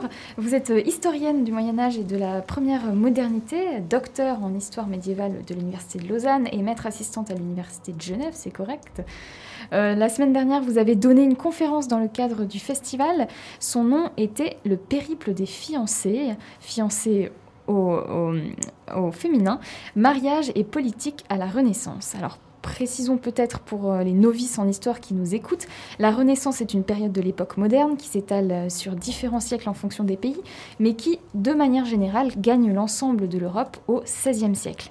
Alors dans vos recherches scientifiques, Talia Brero, vous portez un intérêt particulier pour euh, cette période, mais surtout pour le statut du duché de Savoie à cette époque. la thèse que vous avez soutenue en 2017 portait justement sur le cérémonial princier à la cour de Savoie entre 1490 et 1550. Quel est le statut et la position occupée par le duché de Savoie à la Renaissance? Alors, le, duché de Savoie, c'était un, ensemble politique qui couvrait euh, quelque part la région euh, depuis laquelle on, parle. Il, euh, il, englobait à l'époque les départements actuels de savoyard français, le pays de Vaud dans la Suisse actuelle, mais aussi le Piémont en Italie. Donc, c'était vraiment un État alpin, à cheval de part et d'autre des Alpes, qui s'étend sur la Suisse, la France et, l'Italie euh, actuelle. Et puis, c'était, euh, durant, le, durant le Moyen Âge, c'était une, vraiment une puissance assez secondaire qui, euh, tout d'un coup, a gagné en importance avec le fait que, tout d'un coup, les conflits militaires s'intéressaient de plus en plus à l'Italie. Et la Savoie détenait tous les cols alpins. Donc en fait, si on voulait se rendre en Italie depuis le, nord de l'Europe, il fallait l'assentiment du duc de Savoie. Donc cet état d'importance un peu secondaire s'est tout d'un coup retrouvé sous les feux de la rampe de la politique internationale. Et ben voilà, tout d'un coup, il a eu une importance plus, plus forte sur l'échiquier politique européen. Et l'échiquier politique européen, il varie aussi en fonction des alliances que, que, les États scellaient entre eux. Alors ce soir, on s'intéresse à un moyen qui était très utilisé à la Renaissance pour sceller des alliances, ce sont les mariages, les fiançailles. Euh, lors, dans, votre thèse et votre conférence que vous avez tenue lors du vendredi passé, euh, vous dressez deux portraits, le portrait de Marguerite d'Autriche et celui de Béatrice de Portugal. Euh, on va utiliser aussi ces deux portraits pour le fil rouge de cette interview. On commence donc par Marguerite d'Autriche, qui est née en 1480 à Bruxelles et qui décède en 1530 en Belgique. Son père était l'empereur du Saint-Empire, il s'appelait Maximilien Ier. Dans votre thèse, Talia Brero, vous dites que les membres des familles régnantes étaient de la, je cite, chair à contrat sur le marché des alliances matrimoniales. Les mots sont forts, mais on peut dire que, que Marguerite d'Autriche en a fait les frais. À l'âge de 3 ans, elle est mariée au dauphin de France. Est-ce que c'était usuel à la Renaissance d'être mariée si jeune? Oui, c'était assez fréquent. Euh, il faut en fait se dire que les mariages à l'époque, surtout dans ces, dans ces catégories sociales euh, des, des, familles régnantes, c'était absolument pas l'union de deux personnes, de deux individus. C'était vraiment une alliance entre deux pays qu'on concrétisait par euh, bah, un mariage. Et en fait, ce qui allait vraiment sceller cette alliance, c'était les héritiers qui allaient naître de, de ce mariage. Mais on cherchait absolument pas à créer des couples bien assortis. Euh, c'était pas rare confiance des, des, bébés, en fait, ou, vraiment des enfants, euh, ou alors un enfant avec un adulte, généralement une petite fille avec un homme, euh, un homme adulte. Pas l'inverse, ça, ça ne se faisait pas, vu que enfin, une femme mûre et un, jeune homme, ça, c'était pas possible, surtout étant donné qu'on attendait des, enfants de cette, de cette union. Donc oui, en fait, Marguerite d'Autriche, fiancée à 3 ans, c'était pas du tout, pas du tout inhabituel à l'époque. Ce qu'il faut, ce qu'il faut aussi réaliser, c'est que pour, euh, pour les souverains de, la, de cette époque-là, pour faire de la politique, ils avaient deux moyens d'action principaux. C'était la guerre et, le mariage. C'était vraiment le terrain euh, de la diplomatie. Et puis donc là, on, peut le dire, elle était fiancée, elle n'était pas vraiment mariée, c'est ça? C'est ça, parce que l'Église avait quand même son mot à dire euh, dans, le, dans le processus. Et on voit en fait l'Église et euh, bah, les grandes familles régnantes quelque part euh, avoir des intérêts euh, divergents sur la question, parce que l'Église tenait mordicus à deux principes pour que le mariage soit effectif et indissoluble. C'était l'échange de consentement et la consommation. Et donc, bah, par exemple, typiquement, une, petite fille de 3 ans, il n'était évidemment pas question de, consommer le mariage. Et en fait, la noblesse faisait un peu n'importe quoi avec ses mariages, créait des, alliances et puis ensuite euh, répudiait la femme. Ou, et, ça, l'Église s'y opposait euh, très nettement. Donc il y a toujours un peu des frictions entre la, les familles régnantes et l'Église. Oui. Euh, vous dites aussi que, ce premier mariage, hein, donc je le répète, entre Marguerite d'Autriche et le dauphin de France, donc ça l'aurait mené à être reine de France, est un contrat nuptial intégré au traité de paix, à un traité de paix. Donc c'est très politique. Pourquoi est-ce que c'est un contrat nuptial intégré à un traité de paix? En fait, la mère de Marguerite d'Autriche, c'était la fille du dernier duc de, Bourgogne, Charles le Téméraire, qui est mort en ne laissant qu'une seule fille, Marguerite de Bourgogne. Et en fait, bah, dans la, politique de l'époque, surtout les, territoires qui étaient régis par la loi salique, à savoir que seuls les hommes pouvaient succéder, une femme ne pouvait pas succéder à son père. C'était, ben, ça a été, les, vautours sont arrivés pour euh, dépecer le, duché de Bourgogne, à commencer par le roi de France, qui était proche voisin, et qui a profité du fait que le duché de Bourgogne, qui était un, duché vraiment extrêmement puissant et riche à l'époque, était sans tête, pour rafler en fait tous les territoires euh, limitrophes. Et puis donc le, mari de, l'héritière euh, décédée, Marie de, Bourgogne, l'empereur Maximilien, il y a eu une guerre avec le roi de France et en fait, vraiment dans les, dans les clauses du traité de paix, euh, je ne sais pas moi, alinéa 12b, et par ailleurs, pour, pour garantir et sceller ce mariage, il, euh, il donne sa fille, Marguerite, à la France. Et c'est vraiment, euh, vraiment inscrit dans le traité sous la cession d'un territoire. Et puis, on voit, enfin, ça peut paraître très cynique, mais on voit que c'est vraiment, c'est la clause d'un contrat, ce mariage-là. Et puis euh, Marguerite d'Autriche, bah, elle est finalement répudiée par le dauphin euh, de France. Alors, euh, à 17 ans, elle est à nouveau mariée à Jean d'Aragon. Et est-ce que cette union cache aussi des intérêts politiques cette fois-ci ou oui. pas? Oui, oui, c'est vraiment, vraiment toujours le cas, surtout à ce, ce niveau-là de la politique. Il faut imaginer, à part ça, pour cette pauvre Marguerite, ça devait quand même être assez particulier. Elle a donc quitté toute sa famille à l'âge de 3 ans. Elle a été élevée à la cour de France jusqu'à ce qu'elle ait 12 ans. Et puis, ben, le roi de France, profitant du fait que le mariage n'avait pas été consommé, utilise cette excuse-là pour la répudier, faire une alliance plus intéressante avec une princesse bretonne, en l'occurrence, parce qu'il espère, non pas parce qu'elle lui plaît plus, mais parce qu'il espère s'emparer de la Bretagne, ce qui se passera euh, au final. Et euh, donc, Marguerite retourne en Flandre, parce que c'est de là que, venait sa, famille. Et son père, furieux évidemment que le roi de France ait, euh, fait ça, devient. Il n'est plus du tout question de, paix et d'alliance avec la France. Donc, il s'allie avec l'ennemi euh, l'ennemi de la France, le roi d'Espagne. Et donc, en fait, Marguerite, qui avait été mariée une première fois pour garantir la paix avec la France, est mariée une deuxième fois pour, le, pour lancer les hostilités. Voilà. à 21 ans, parce que donc on passe les détails, mais elle va devoir se remarier encore une fois parce qu'elle sera veuve pour, enfin veuve euh, à ce moment-là. Donc là, elle a 21 ans, elle est mariée pour la troisième fois, troisième et dernière fois d'ailleurs. On lui demande de signer une déclaration selon laquelle elle certifie consentir à son mariage sans que sans que sans qu'une quelconque pardon pression ait été exercée sur elle. Est-ce que c'était réellement le cas?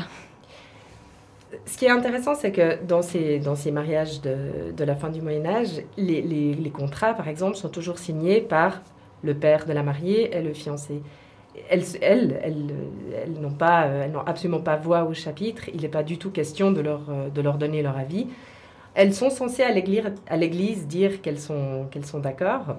Et puis, évidemment, les sources de l'époque, les, les, documents qui nous restent, c'est que des, des textes officiels de la cour ça va être assez difficile de trouver des traces de, rébellion ou bien de, protestation de la part de ces jeunes filles, surtout qu'elles étaient ben, élevées depuis leur plus jeune âge dans l'idée de servir la raison d'État.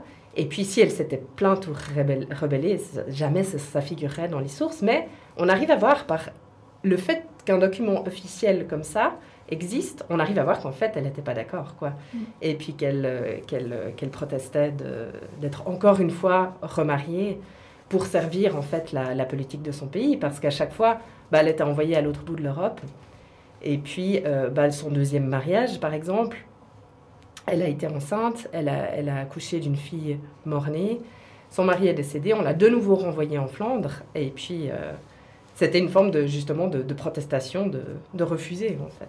Mhm. Dans ce contexte si particulier où on a l'impression, bah ouais, la, femme, la fiancée n'a pas grand-chose à dire. Le fiancé d'ailleurs a pas grand-chose à dire non plus.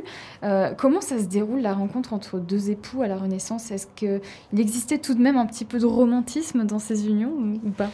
Euh, il, peut, il peut y avoir un tout petit brin de romantisme. Bon, ah, c'est généralement en fait pour choisir la, fiancée, ce qui se passe la, plupart du temps, c'est que c'est le père du fiancé qui, choisit pour son fils. Donc le, le fiancé, généralement, il n'a pas vraiment son mot à dire euh, non plus. Il y a la possibilité de choisir des fois sur portrait. Des fois, ils envoient, les, les rois et les princes de la Renaissance envoient leur peintre à la cour euh, de la fiancée pour dresser le, portrait. Il y a des peintres extrêmement célèbres comme Jan van Eyck qui a fait ça pour le duc de Bourgogne. Il est allé jusqu'au Portugal pour euh, peindre la duchesse. Et, euh, Hans Holbein aussi. Et puis, donc en fait, généralement, le fiancé pouvait avoir une idée de, du physique de sa fiancée. L'inverse n'était jamais vrai. On, ça, on ne demandait absolument pas la les, les, de... les, les, fiancés n'envoyaient pas euh, de peintre pour... Euh, non. non, non, elles, elles n'avaient pas euh, ce genre de latitude. Quoi. C'était plutôt... C'était aux hommes de, de, les choisir. Et puis... Et puis en fait, ben, généralement, les fiancés se, se, rencontraient, se mariaient tout de suite. Et le mariage devait être consommé devait être consommé immédiatement. On a quand même on a quelques, quelques indices dans les textes. Euh, une pratique que ces princes aimaient bien faire, c'était se déguiser incognito, comme un soldat ou bien un marchand, et puis aller euh, plutôt dans le voyage de la fiancée, la voir cheminer incognito pour... Euh, et puis il y a quelques extraits de, sources qui disent que voilà qu'il y a eu des, des, regards qui se sont plus, etc. Mais c'est je suis pas sûre qu'on puisse vraiment y croire. Cette histoire de portrait, c'est un peu le Tinder de la Renaissance, c'est ça D'ailleurs, il y a une histoire assez drôle. Euh, Hans Holbein, vraiment un, peintre très célèbre, avait été envoyé par Henri VIII, ce fameux roi aux, six femmes, ce fameux roi anglais, le, Barbe Bleue. Il avait été envoyé pour peindre Anne de Clèves, une potentielle fiancée. Et euh, il a fait un magnifique portrait. Henri VIII a été séduit et euh, quand il l'a épousée, en fait, il s'est rendu compte que Hans Holbein était un beaucoup trop bon peintre. elle n'était pas si bien que ça dans la réalité. Alors, une fois bah, l'union conclue, enfin, une fois le portrait, euh, quand le portrait plaît, il y a une union qui est conclue. Il est question pour ces fiancés de se déplacer dans la famille de leur époux. C'est un peu la mobilité matrimoniale. Comment est-ce qu'elle s'organisait? Est-ce qu'elle était mixte ou pas? Est-ce que les, les, fiancés allaient vers les fiancés euh, et, inversement Alors, elle non, elle était presque exclusivement, euh, cette mobilité matrimoniale était presque exclusivement féminine, à savoir que c'était, dans le 95% des cas, c'était les femmes qui quittaient la cour de leur père pour aller vivre dans celle de leur mari. Et puis, comme ces mariages étaient presque toujours internationaux, euh, parce qu'en fait, ben, les familles d'Europe, c'était vraiment les familles régnantes d'Europe, c'était un tout petit milieu. Ils se mariaient entre eux. Quand on était roi, on voulait épouser la fille d'un autre roi, donc forcément, il fallait aller chercher à l'étranger. Donc c'était des mariages euh, internationaux qui impliquaient en fait des voyages qui pouvaient être vraiment assez longs. Euh, j'ai pris par exemple pendant la, conférence au Festival Historicité deux exemples de passer 2000 km. Allez simple. Mm. Ces, longs voyages, euh, bah, on, évoque assez peu ce soir hein, les, difficultés d'organisation de ces voyages, mais je pense que vous faites une idée de, voilà, c'était des voyages sur terre, des voyages sur mer, ça pouvait être pénible ou pas en fonction des saisons. Euh, Marguerite d'Autriche, elle, elle a vécu en tout cas trois voyages euh, bah, d'envergure en raison de ces trois unions. à cette époque, seules les armées voyageaient autant. Qu'est-ce que ces voyages ont apporté à Marguerite d'Autriche?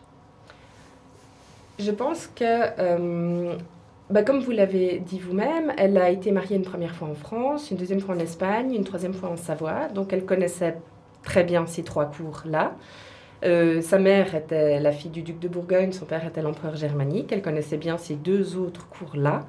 Et je pense qu'en fait, Marguerite d'Autriche, c'était une des plus fines politiques de son temps, qu'elle avait un CV diplomatique euh, absolument imbattable. Il n'y avait quasiment aucun ambassadeur professionnel qui pouvait rivaliser avec la connaissance fine qu'elle avait de, ses cours, de, des, alliances, des milieux, des personnages.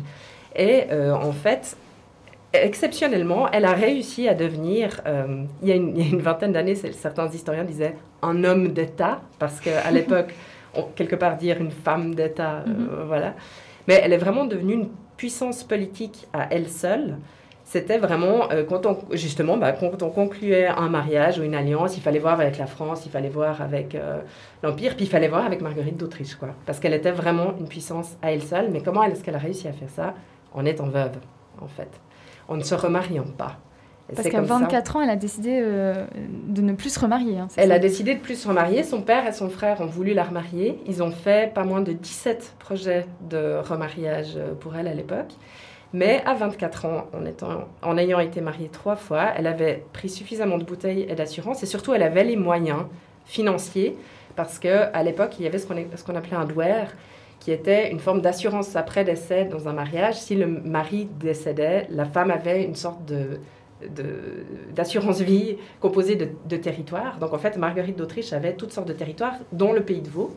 Pendant des années, elle, était la souveraine en fait du, pays de Vaud. Elle, bénéficiait de, ses revenus. Et donc en fait, elle avait l'autonomie financière et la, la, bouteille pour dire, mais non, en fait, je me remarie plus.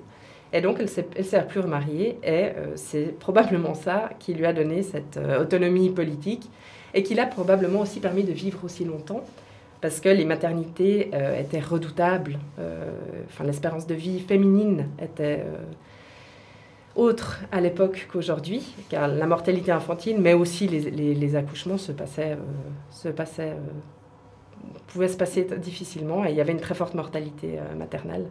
Donc c'est probablement son veuvage qui lui a permis de vivre relativement âgé et d'avoir cette puissance politique.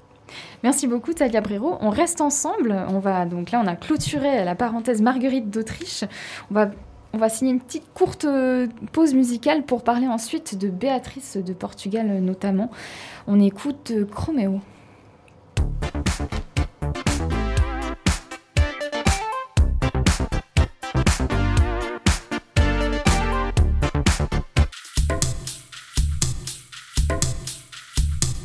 De retour sur Fréquence Banane, nous sommes euh, toujours avec l'historienne Talia Brero. Pendant encore quelques minutes, nous évoquons l'histoire des fiancés de la Renaissance. Après avoir étudié le cas de Marguerite d'Autriche, passons à Béatrice de Portugal.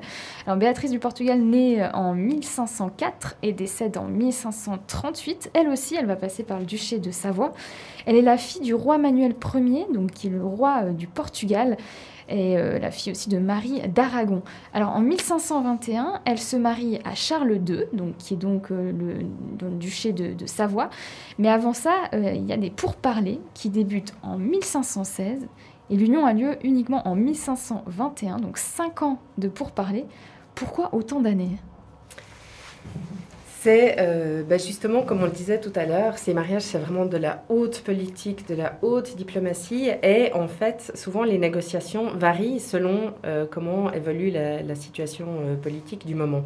Et puis, quand, quand j'ai fait ma thèse et que je me suis intéressée à ce mariage, j'ai passé beaucoup de temps à me dire, mais en fait, pourquoi est-ce que le roi de Portugal, qui était le roi le plus riche d'Europe à l'époque, parce que là, on parle vraiment de, l'apogée du Portugal avec les, découvertes, le commerce. Euh, c'est lié aux, explorations maritimes Voilà, exactement. Ils avaient des comptoirs euh, commerciaux euh, en Inde. le Portugal était vraiment, connaissait vraiment son, son âge d'or. La Savoie était plutôt en perte de vitesse, c'était les guerres d'Italie, elle, elle, était en assez mauvaise posture. Pourquoi est-ce que le roi de Portugal donne sa fille à ce duc euh, alpin, euh, un peu de, seconde zone? Et puis, en fait, ce que je me suis rendu compte, c'est que euh, parfois, dans ces, dans ces mariages princiers, il n'y a, pas énormément de choix. par exemple, si on veut éviter de mécontenter le roi A sans, sans faire une alliance trop étroite avec le roi B, ben des fois on va chercher euh, du côté du prince euh, F, qui est un peu entre les deux, qui est un peu neutre, et puis c'est un peu un coup au milieu qui permet de, de, maintenir euh, l'équilibre. Et c'est probablement ce qui s'est passé là. C'était une très bonne affaire pour le duc de Savoie, parce qu'il il épousait ben, la fille d'un roi, donc pour lui c'était une sorte d'ascension sociale. Et puis ben, pour, le, pour le, le roi de Portugal, c'était probablement aussi une façon de s'implanter un peu plus au centre du, continent. Il était quand même très tourné vers l'Atlantique. Et puis c'était une manière, sans entrer euh, en conflit avec d'autres puissances, de, s'implanter dans la, dans la politique européenne. Donc c'était gagnant-gagnant. Euh, alors on le disait euh, enfin, avant, dans la première partie de cette interview, donc lorsqu'il y a un mariage, il y a un voyage hein, qui se met en place. Et dans tout euh, mariage princier, on dira, euh, il y avait la préparation d'un trousseau, euh, d'une dot, et puis beaucoup de personnes qui se, déplaçaient en fait pendant le voyage. Donc voilà, c'était assez impressionnant. Dans le cas du mariage de Béatrice de Portugal, c'est encore plus impressionnant. Vous le disiez, le, roi de Portugal était un des souverains les plus riches d'Europe. À quoi ressemble le voyage de Béatrice de Portugal et l'avant-voyage, des préparatifs? Alors en fait, euh, Béatrice de Portugal part de Lisbonne et elle doit être remise à son fiancé à Nice, dans le port de Nice, qui était alors savoyère. C'était le seul accès de la, Savoie à la mer. Donc euh, la fiancée va être euh, transportée par bateau. Elle va longer le, nord de la, passer par le détroit de Gibraltar, longer le nord de l'Afrique, le sud de l'Espagne, la côte espagnole, le sud de la France, arriver à Nice. Et pour le roi de Portugal, c'est une occasion en or d'aller parader en Méditerranée, en fait. Parce que bah, lui, il était justement tout tourné vers l'Atlantique. Il n'a pas souvent l'occasion d'envoyer ses bateaux, qui sont bah, vraiment le, joyau du Portugal, la, flotte portugaise. Donc il envoie une armada de 25 navires euh, pour accompagner sa fille, avec... Alors les sources diffèrent, elles, elles disent entre 3000 et 5000 euh, personnes. Euh, moi, je crois que 5000, c'est pas possible. Je suis pas sûre qu'ils arrivaient à mettre autant de monde sur, euh, sur les bateaux. Je pense que c'est plutôt l'estimation basse qu'il faut prendre. Mais rien que 3000 personnes, c'est déjà vraiment énorme. Et ça, c'est corroboré par des sources savoyardes qui, qui donnent aussi ces, ces chiffres, euh, ces chiffres-là. Et donc, en fait, il y a toutes ces personnes. Donc, il y a énormément de nobles. il y a une bonne partie de la cour de Portugal qui accompagne l'infante pendant le voyage. Mais il y a aussi bah, tous les serviteurs de ces gens-là, plus des cuisiniers, des musiciens, des, des, hommes d'armes, des matelots. Enfin, il y a vraiment, c'est toute une, c'est toute une organisation qui accompagne euh, la fiancée en Savoie. Et puis, ils font des escales, évidemment, euh, en Espagne, en France. Et c'est aussi une occasion pour eux bah, de montrer euh, la puissance du Portugal. Et en fait, donc, ils s'habillent tous magnifiquement bien. Et ils, ils emportent des animaux exotiques, des fruits, des, des, des, épices, en fait, toutes sortes de produits exotiques d'Afrique et, d'Orient. Et en fait, ils impressionnent, euh, ils impressionnent tout le monde avec, avec leur richesse. Donc, c'était un peu coup double tout en amenant la fiancée montrer un peu euh, euh, à la Méditerranée de quel bois se chauffent les Portugais. Mais est-ce que ces 3000 personnes restaient ensuite avec euh, la mariée? la fiancée Alors je pense qu'en fait le, roi de Portugal il aurait bien voulu, mais le duc de Savoie surtout pas.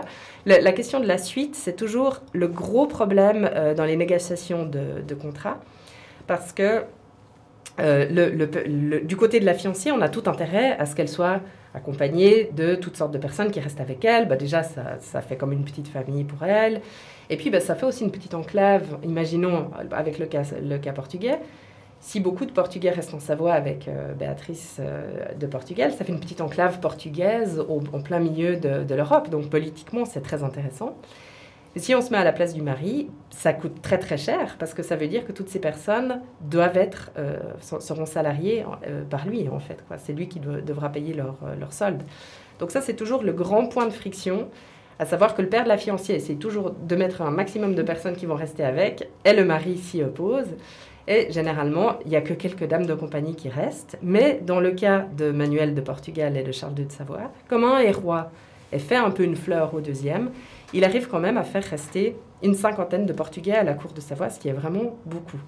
Et ce qui est amusant, c'est qu'en fait, il y a toute une génération euh, de demoiselles savoyardes qui sont sacrifiées.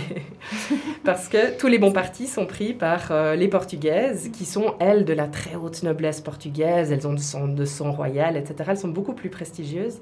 Donc il y a toute une génération de, de jeunes, de jeunes euh, filles de bonne famille savoyarde qui se retrouvent avec des maris de seconde zone ou pas mariés, parce que c'est les Portugaises qui ont raflé tous les bons maris. J'imagine que ça a dû avoir des conséquences politiques, ces unions euh, en cascade. Oui, oui, oui, oui. Et eh ben, par exemple, le, prénom euh, Emmanuel, qui, qui, est encore d'ailleurs porté par les... Parce que ben, les Savoies, ils existent encore aujourd'hui. Ils ont été rois d'Italie et il y a encore des membres de la famille qui, qui, font, qui font l'actualité, qui sont dans les journaux. Et il y a Victor Emmanuel, Emmanuel Philibert. C'est vraiment un nom dynastique de, la Savoie, ce prénom Emmanuel. En fait, il vient de Manuel Ier, le père de Béatrice de Portugal. Et ben voilà, 500 ans après, il y a encore des traces de, cette union. Euh, Talia Brero, beaucoup de, vos écrits scientifiques portent sur le duché de Savoie et plus particulièrement sur ses duchesses. D'où vient cet intérêt euh, pour euh, Marguerite d'Autriche et Béatrice de Portugal là en particulier?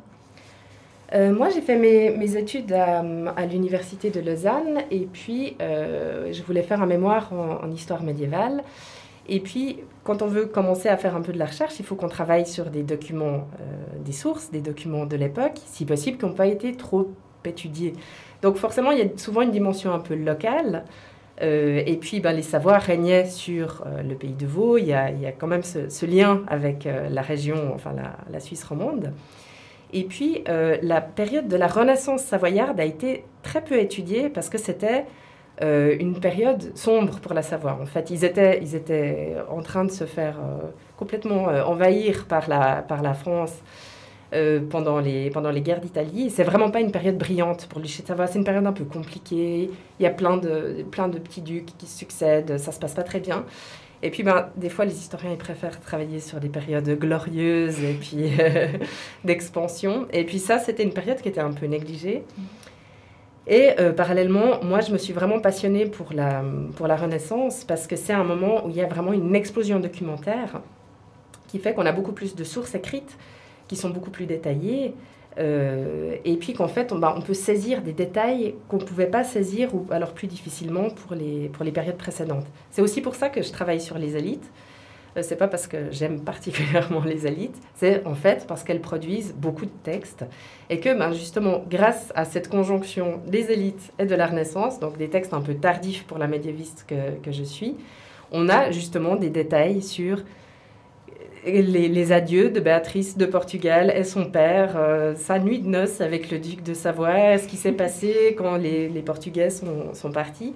Et en fait, ben moi, je me suis passionnée pour justement tous ces petits détails qu'il faut bien sûr prendre avec d'énormes pincettes parce que euh, si ces, ces, documents nous sont parvenus, c'est que quelque part c'était des documents un petit peu officiels. Mhm.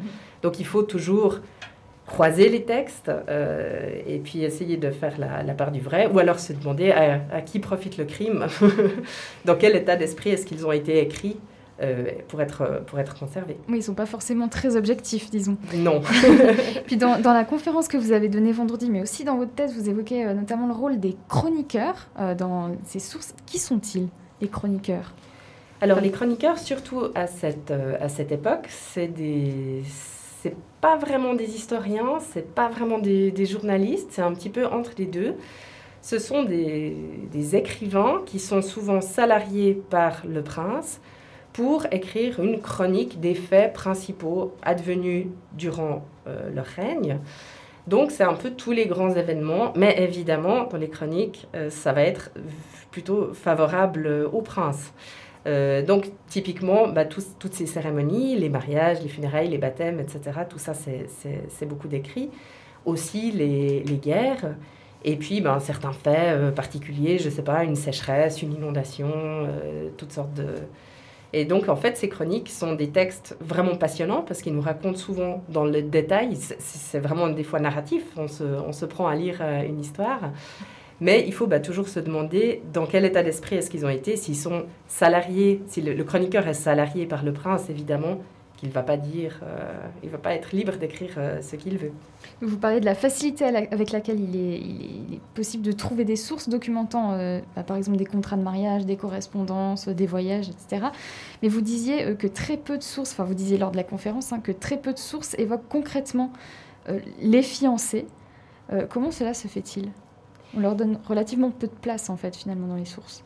En, les, en fait, c'est vraiment, c'est vraiment des pions sur l'échiquier euh, européen. Ce qu'ils peuvent ressentir, en fait, c'est complètement secondaire. Personne s'y, personne intéresse. Et quelque part, c'est presque anachronique de se dire, oh, mais quand c'était quand même un peu dur pour eux, euh, etc. Parce qu'à l'époque, la question se posait même pas. Ils étaient nés pour servir de, de pion sur, cette, sur, cette, sur cet échiquier.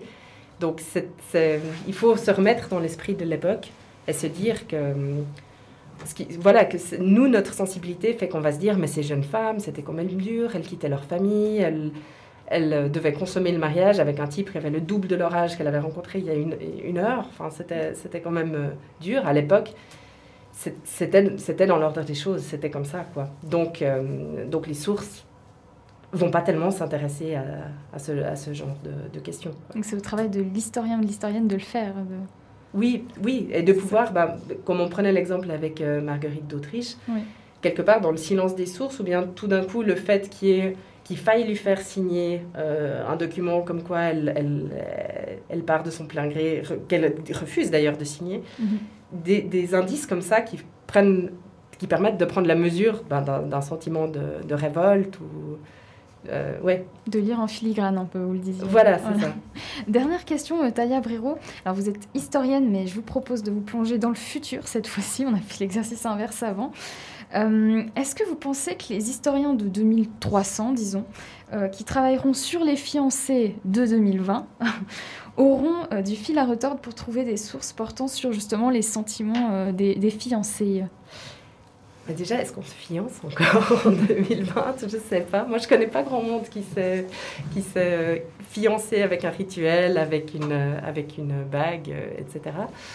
Moi, ce que je me dis souvent quand je pense aux, historiens du futur, c'est que soit ils seront complètement noyés sous la masse documentaire qu'on produit, soit plus vraisemblablement, ils n'auront absolument rien à se mettre sous la dent, parce que tellement de documents qu'on produit maintenant sont sur euh, support informatique. Et comme on le sait, euh, ça vieillit pas toujours très bien. Et puis, il suffit d'un bug et d'un changement de système et on n'arrive plus à lire les, les, les, documents. Euh, par exemple, les documents des années 90, déjà, ça devient, ça devient un petit peu difficile si on, si on, se retrouve avec un floppy, une, disquette de jadis, on, on, est un peu embêté, quoi. Et donc, je ne sais pas comment ce sera dans, dans quelques centaines d'années. J'ai peur, moi, j'ai peur qu'ils aient pas grand-chose à se, à se mettre sous la dent. J'espère que, j'espère que ce sera pas le cas parce qu'on fait quand même un beau métier. Et puis, je, je, souhaite aux historiens du futur de pouvoir continuer à travailler. On leur souhaite aussi. Merci beaucoup, Talia Brero. Euh, je, je, reprécise que vous êtes euh, historienne euh, du Moyen-Âge et de la première modernité, docteur en histoire médiévale de l'Université de Lausanne et maître assistante à l'Université de Genève. Et je reprécise aussi que vous pouvez, vous qui nous écoutez, réécouter la conférence que vous avez donnée, donc Le périple des fiancés, mariage et politique à la Renaissance, sur le site internet du festival Histoire et Cité. On va euh, passer à une pause musicale, je crois que c'est Synapson, et puis ensuite vous écouterez une interview réalisée par Elina, une interview du professeur en géographie Jean-François Stazac.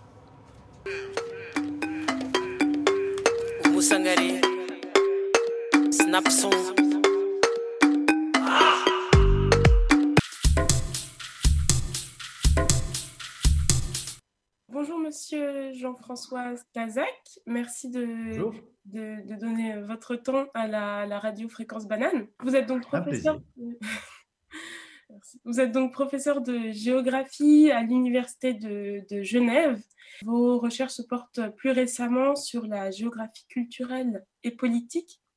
Donc, dans le contexte du, du festival Histoire et Cité, vendredi 26 mars, vous avez donné une conférence sur le tourisme sexuel, objet, je cite, de fantasmes et de jugements.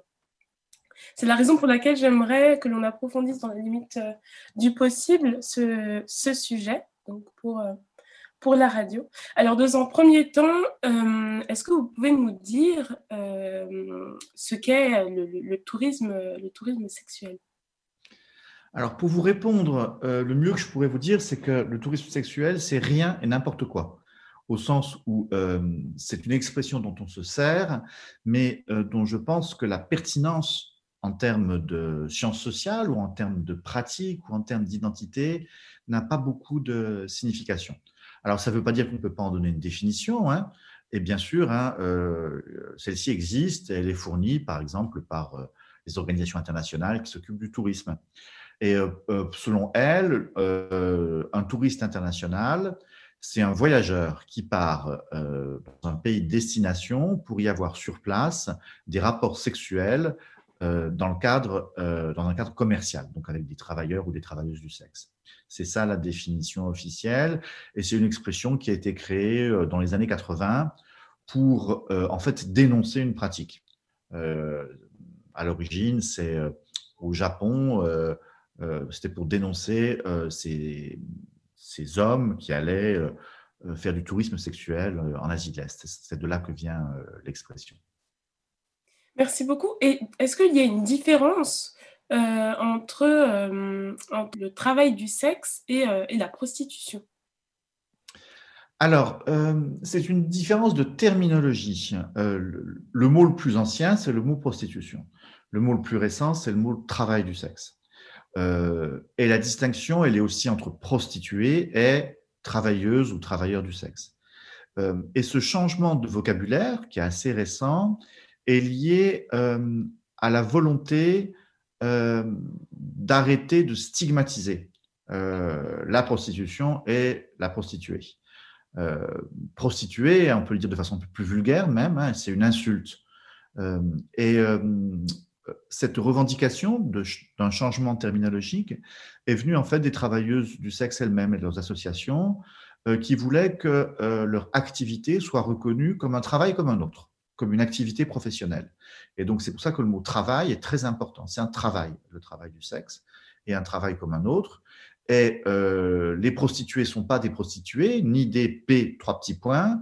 Ce sont euh, des femmes et des hommes comme vous et moi qui ont choisi juste un autre type de carrière et qui sont donc des travailleurs et des travailleuses du sexe. Et donc, euh, c'est parce qu'elles veulent ou ils veulent plus de respect, plus de considération qui nous ont enjoint à changer notre façon de parler. Parce que ce qui rend le métier des travailleurs du sexe compliqué, c'est pas la nature de leur métier en fait, mais c'est comment ce métier est considéré dans la société.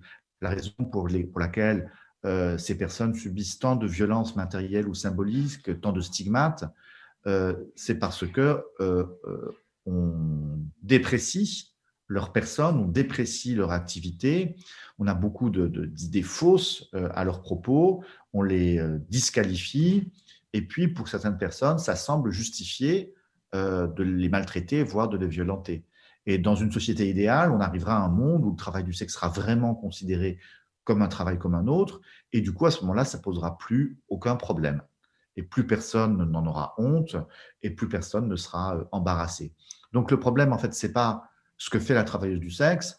Le problème, c'est vous et moi, quand on va se promener au paquis, et puis qu'on est avec un gamin, que le gamin nous dit Oh, monsieur, euh, papa, maman, qu'est-ce qu'elle fait la dame dans la rue? Le fait qu'on devienne tout rouge et qu'on n'arrive pas à répondre. C'est là le problème, en fait. D'accord. Ok, merci. Et euh, j'aimerais revenir du coup sur la notion de, de l'exotisme et euh, de, de, ce désir d'ailleurs. Euh, on, pourrait, on pourrait se dire en fait qu'il serait plus simple pour les hommes et les femmes qui, qui, qui, veulent avoir des, des expériences sexuelles avec des, des travailleuses du sexe, avec donc des femmes euh, racisées, parce que si j'ai bien compris, du coup, le tourisme sexuel, c'est quand même euh, aller dans faire, faire du, du, tourisme et euh, ensuite avoir des, des, des, pratiques sexuelles avec des femmes locales, si je puis dire. Et pourquoi, du coup, aller chercher l'exotisme sexuel ailleurs? Du coup, plutôt Alors, c'est vrai, vous avez raison, dans la plupart du cas, on est dans la configuration dont vous parlez, c'est-à-dire que euh, il y a un enjeu euh, de race parce que les touristes franchissent des milliers de kilomètres et vont se trouver sur un autre continent avec des populations, vous l'avez dit, quelquefois racisées. C'est pas systématique, hein, parce qu'on peut faire du tourisme sexuel dans un, mais même du tourisme international sexuel, sans que l'enjeu de la race se pose directement. Euh, par exemple, vous pouvez décider euh, d'aller, euh, vous êtes suisse, vous pouvez décider d'aller en Hollande, Amsterdam, parce qu'à Amsterdam, il y a ce fameux quartier rouge de Wallen, qui est une, énorme attraction touristique, qui attend absolument tous les guides. Et je crois qu'aujourd'hui, hein, tous les gens qui vont à Amsterdam vont voir ce quartier qui fait partie des attraits de la ville. Alors, ça ne veut pas dire sur place que vous allez forcément avoir recours au service d'un ou d'une travailleuse du sexe, mais en tout cas, vous allez vous promener, vous allez regarder les vitrines, vous allez entrer dans un sex shop, euh, peut-être vous allez assister à un spectacle euh, érotique, et c'est quand même bien donc quelque chose qui est proche du tourisme sexuel, mais ça ne veut pas dire qu'on franchit une limite ethnosexuelle. Ceci dit, il faut reconnaître que la plupart des travailleuses du sexe à Amsterdam, ne sont pas euh, nés en Hollande, de la même, façon que la plupart des travailleuses du sexe à Genève ne sont pas nés à Genève. Euh, dans le passé, euh, les travailleuses du sexe étaient autochtones pour beaucoup d'entre elles, et puis ça a changé, sans doute parce que le métier est tellement stigmatisé que les nationaux s'en sont détournés, et le métier était abandonné en fait à des immigrés qui viennent d'ailleurs et parfois de très loin, euh, notamment des anciennes colonies, à cause des filières de migration mises en place. Et donc, effectivement, vous allez trouver à Amsterdam des vitrines où vont être des travailleuses du sexe, mais très peu euh, sont nées en Hollande. Beaucoup d'entre elles, elles sont immigrées, elles viennent euh, d'Indonésie. et c'est pareil en France, c'est pareil en Suisse, hein, la plupart des travailleuses du sexe viennent, viennent de loin. Et donc, pour revenir à votre question, ça signifie que si vous voulez avoir des rapports sexuels avec un homme ou une femme, entre guillemets, exotique, racisé par exemple, ben vous, l'avez en bas de chez vous. Euh, parce que euh, c'est le cas de la plupart des travailleurs ou travailleuses du sexe qui travaillent dans les pays du Nord. Alors pourquoi aller chercher plus loin? Ben, Ça signifie que euh, la travailleuse du sexe thaï qui vit en Thaïlande, vous en attendez quelque chose d'autre que la travailleuse du sexe thaï qui travaille au Paki ou à côté de chez vous. il y a effectivement une autre attente.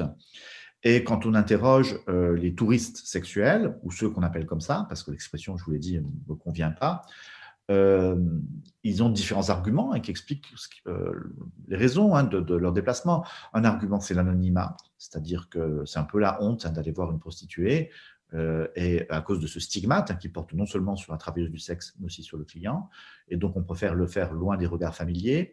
Une deuxième idée, c'est que beaucoup de ces clients aussi condamnent la prostitution. Euh, ils pensent que c'est pas bien et pour rien au monde, ils n'iraient voir une prostituée dans leur propre pays. Mais ils s'imaginent, euh, plus souvent à tort qu'à raison, que dans le pays de destination, c'est moins grave. c'est moins grave parce qu'il y a beaucoup de travailleuses du sexe, que c'est devenu un truc tellement courant, que, et que c'est dans la nature euh, des institutions ou de la culture du pays, voire dans la nature des femmes qui pratiquent euh, ce, métier. Et donc, ils culpabilisent beaucoup moins avoir recours à une travailleuse du sexe dans le pays de destination que dans le leur. Et ça vaut aussi pour cette partie très particulière du tourisme sexuel, qui est le tourisme sexuel impliquant des enfants. Euh, euh, certaines personnes vont se dire, bah, euh, une jeune fille de 14 ans en Thaïlande, c'est comme une jeune fille de 20 ans en Europe. Et donc, ils vont se donner des excuses. Jamais ils n'auraient des rapports sexuels avec une jeune fille de 14 ans en Europe. Mais sur place, ils vont trouver ça parfaitement normal en prétendant que c'est OK dans le pays de destination. Un troisième argument, euh, c'est que sur place, les touristes sexuels vont pouvoir faire appel à un genre de service qui n'existe pas vraiment en Europe, sauf si vous avez vraiment beaucoup de moyens, qu'est-ce qu'ils appellent le girlfriend experience. C'est-à-dire que ce qui compte, bien sûr, c'est la prestation sexuelle, mais pas seulement. Et je dirais même que ce n'est pas forcément le plus important. En fait, ces touristes vont rester sur place une semaine ou 15 jours et ils vont rester avec la même travailleuse du sexe, qui va bien sûr leur fournir des services sexuels, mais aussi euh, des, euh, des, services émotionnels, des services affectifs, euh, des services touristiques, euh, un semblant de service amoureux, au sens où cette personne, sa performance sera pas seulement sexuelle, mais elle va aussi jouer à être la petite amie. Et, et c'est aussi ça beaucoup que recherchent les touristes sexuels, de pouvoir se promener avec elle, d'être présenté à ses amis, voir à sa famille, et puis de visiter avec elle le pays. Et alors, bien sûr, hein, le travail d'une escorte en Europe peut aller effectivement au-delà de la prestation sexuelle et inclure des prestations sociales, mais c'est évidemment beaucoup, beaucoup plus cher et ça ne marche pas comme ça dans, euh, dans, dans la durée. Euh, et puis, peut-être le, dernier élément qui est le plus important, c'est que beaucoup des hommes qui euh, vont chercher ces expériences à l'étranger le font parce qu'ils sont très frustrés de l'évolution qu'ils prétendent être celle des rapports de genre en Europe. Beaucoup disent que euh, en Europe, on trouve plus de vraies femmes, ou aux États-Unis ou au Canada, on trouve plus de vraies femmes, parce que les femmes, maintenant, elles travaillent, elles ont une grande gueule, elles se laissent plus faire, euh, et, et elles sont devenues en fait comme des hommes à cause des mouvements féministes et que eux, ce que, ce que ces hommes veulent, c'est des vraies femmes. Alors, vraies femmes, entre guillemets, ça veut dire des femmes soumises, des femmes gentilles, des femmes obéissantes, des femmes qui sont contentes de rester à la maison, etc. Et que dans les pays du Sud, on trouverait ces femmes, parce que ces sociétés seraient plus traditionnelles ou parce que les femmes là-bas seraient des vraies femmes. Ce qu'ils oublient bien sûr, hein, ces hommes, c'est que si ces femmes se comportent comme cela avec eux, c'est une performance. Elles jouent aussi, bien sûr, le rôle de la femme des années 50, tant qu'elle existait, parce que ça fait partie de euh, leur rôle, de leur prestation, euh, pas sexuelle, mais euh, émotionnelle ou sociale. voilà, et puis pour finir, il y a aussi des touristes qui vont, dont le but est bien sûr d'aller recourir sur place au, service d'une travailleuse du sexe, mais ce sont aussi des touristes comme d'autres touristes, c'est-à-dire ils y vont aussi parce qu'il fait beau, parce qu'il y a la plage, parce qu'ils aiment la nourriture thaï, parce qu'ils ont envie de faire une promenade en éléphant, et que c'est une sorte de package. Voilà. Ok, merci beaucoup. Et euh, oui, vous aviez parlé lors de, la conférence à ce propos de, euh, de la crise donc de, de la masculinité et euh, donc de ce fait, comme vous l'avez dit, que les, que les, les hommes occidentaux vont faire du tourisme sexuel dans des, dans des pays étrangers pour justement avoir accès euh, à, des services qu'ils n'auraient pas euh, dans, leur pays d'origine. Est-ce qu'on pourrait dire qu'il y, a un impact du, féminisme sur les comportements sexuels entre hommes et femmes en Occident? Alors, en tout cas, c'est ce que ces hommes prétendent. ils prétendent que la position dominante euh, qui était celle qui était garantie par le patriarcat et qui permettait euh, aux hommes de jouir d'un certain nombre de privilèges, euh, que cette position dominante, elle a été, elle, a été contestée, elle a été abîmée, voire elle a, elle a, elle a disparu. et ces privilèges étaient bien réels. Est-ce qu'ils ont autant disparu que ces hommes le prétendent, euh, je n'en suis pas sûr. Mais c'est vrai que, euh, euh, et heureusement, hein, il y a des pratiques qui ne sont plus possibles, il y a des attitudes, il y a des inégalités qui ne sont plus tolérées. Et, pour des hommes qui ont une vision très traditionnelle de la masculinité et une vision très traditionnelle de la femme, euh, ils, se sentent, euh, mal à l'aise. Euh, alors c'est c'est compréhensible, mais ce qu'il faut souhaiter, c'est qu'ils s'adaptent à ces nouvelles conditions plutôt qu'aller chercher à perpétuer la violence masculine, matérielle ou symbolique, ailleurs, dans des endroits où cette violence est tolérée pas forcément parce que la position de l'homme est restée dominante, mais simplement parce que comme ces hommes ont de l'argent, ils achètent en quelque sorte le droit d'exercer cette domination, voire, euh, voire cette violence. Est-ce que du coup, euh, le, tourisme sexuel, on pourrait se dire qu'il touche aussi, euh, aussi les jeunes? Parce que euh, c'est vrai qu'on imagine souvent l'homme occidental d'une cinquantaine d'années, un peu bedonnant, qui irait voilà, en Thaïlande ou aux Philippines pour se payer des, des, des, des, expériences sexuelles. mais est-ce qu'il n'y aurait pas un gap générationnel entre les, les jeunes générations d'aujourd'hui, plus éduquées à l'égalité euh, entre, entre les hommes et les femmes, et qui, en fait, dans une trentaine d'années, euh, ne seront plus du tout intéressés par, euh, par ce genre de, de pratique. Alors, on peut l'espérer. Peut-être vous êtes un peu optimiste. le, le... Vous avez raison hein, sur un point, c'est que quand on fait des enquêtes sur qui sont les touristes sexuels, ceux qu'on attrape, hein, c'est évidemment euh, un peu les gens que vous, euh, que vous décrivez. Ils ne sont pas forcément blancs, ils ne sont pas forcément occidentaux, parce qu'il y en a beaucoup qui viennent aussi du Japon ou qui viennent de, euh, de Chine. Et puis, il y a aussi un tourisme sexuel intérieur, c'est-à-dire à Bangkok, vous avez beaucoup de Thaïlandais qui sont venus dans la capitale, parce que la capitale est un grand centre de, de prostitution. je pense que, comme partout, la clientèle des travailleurs ou des travailleuses du sexe, c'est juste la société.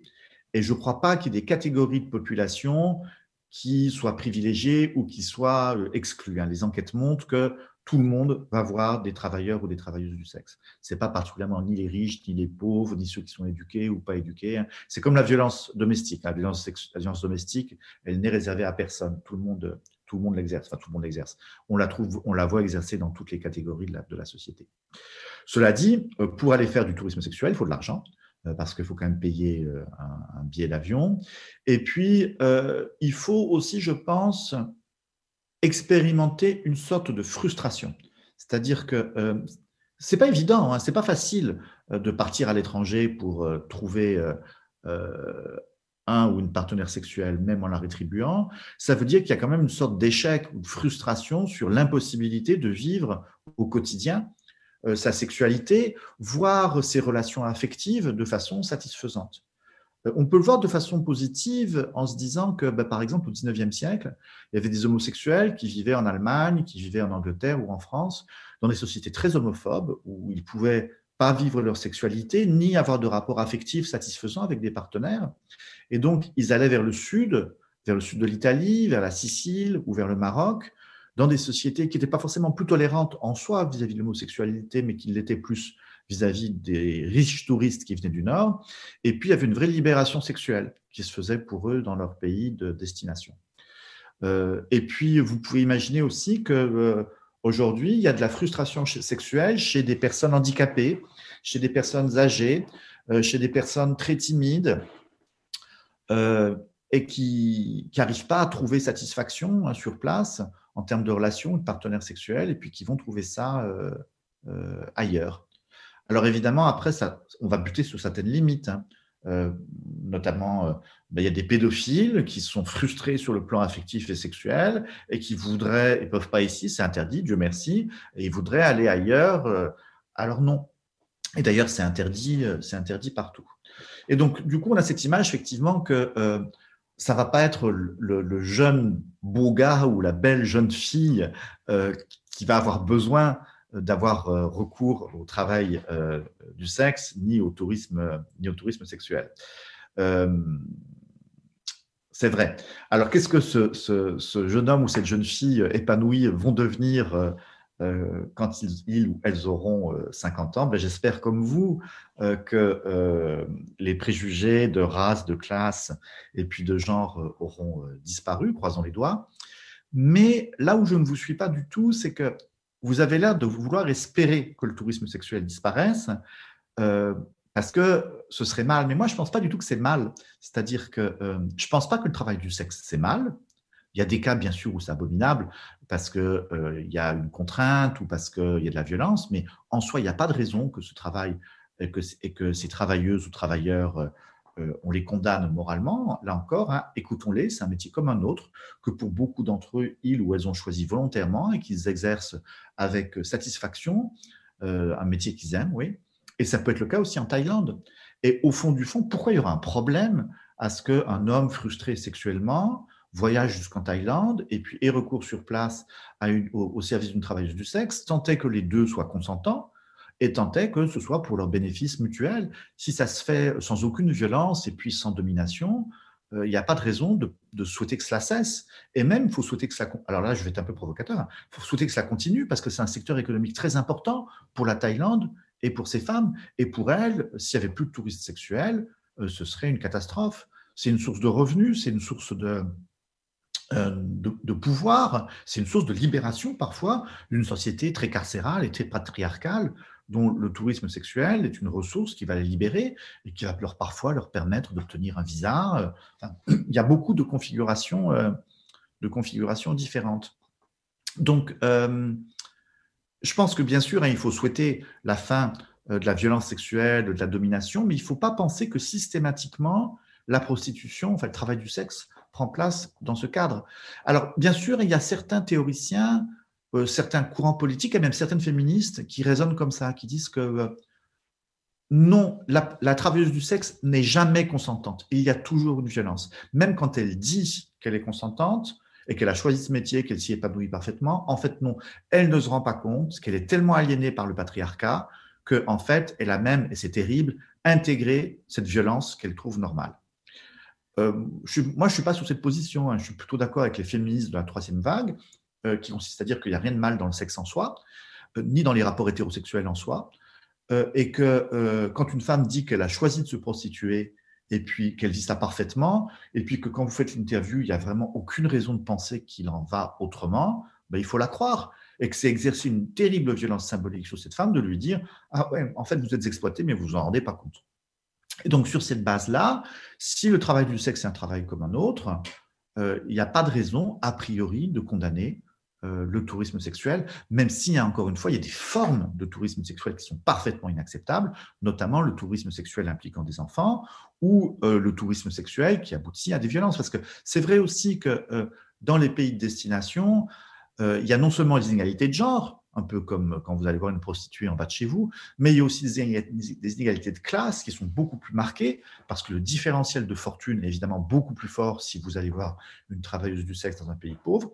Et puis, vous le disiez, il y a aussi la question de la race ou de l'origine ethnique, qui fait que vous êtes un, blanc un peu moche, issu des classes moyennes en Europe, vous allez passer vos vacances euh, en République dominicaine, vous êtes le roi de l'île vous pouvez avoir les plus belles filles que vous voulez, vous êtes riche à millions, et, c'est vrai que du coup, vous exercez une pression euh, qui est importante et qui fait que peut-être euh, certaines jeunes filles sont plus vraiment en situation de pouvoir refuser parce que, en quelque sorte, la demande est trop euh, pressante et la demande est, trop, est trop intéressante. Et donc, le risque, et c'est là où je vous rejoins un peu sur le soupçon sur le tourisme sexuel, c'est que comme les rapports entre le client et puis le travailleur ou la travailleuse du sexe sont encore plus inégalitaires que quand ça se passe au sein du même pays, on peut avoir le soupçon que le consentement n'est pas toujours aussi euh, clair qu'on le voudrait. Cela dit, hein, pour avoir lu des travaux sur le tourisme sexuel, il y en a qui le condamnent et qui questionnent la question du consentement, mais les plus nombreux, et ceux que je trouve les plus convaincants, ne le font pas, en fait, et euh, reconnaissent que pour la plupart des travailleuses et des travailleurs du sexe, c'est un métier comme un autre qu'ils ont choisi et qui leur apporte des satisfactions. Dans un contexte, bien sûr, où il n'y a pas beaucoup de choix. C'est-à-dire, c'est pas non plus. Euh, euh, on est dans un, dans un monde où il y a de la misère, il y a du chômage, et donc c'est une porte de sortie. Euh, peut-être s'il y en avait d'autres, ces hommes ou ces femmes en choisiraient d'autres.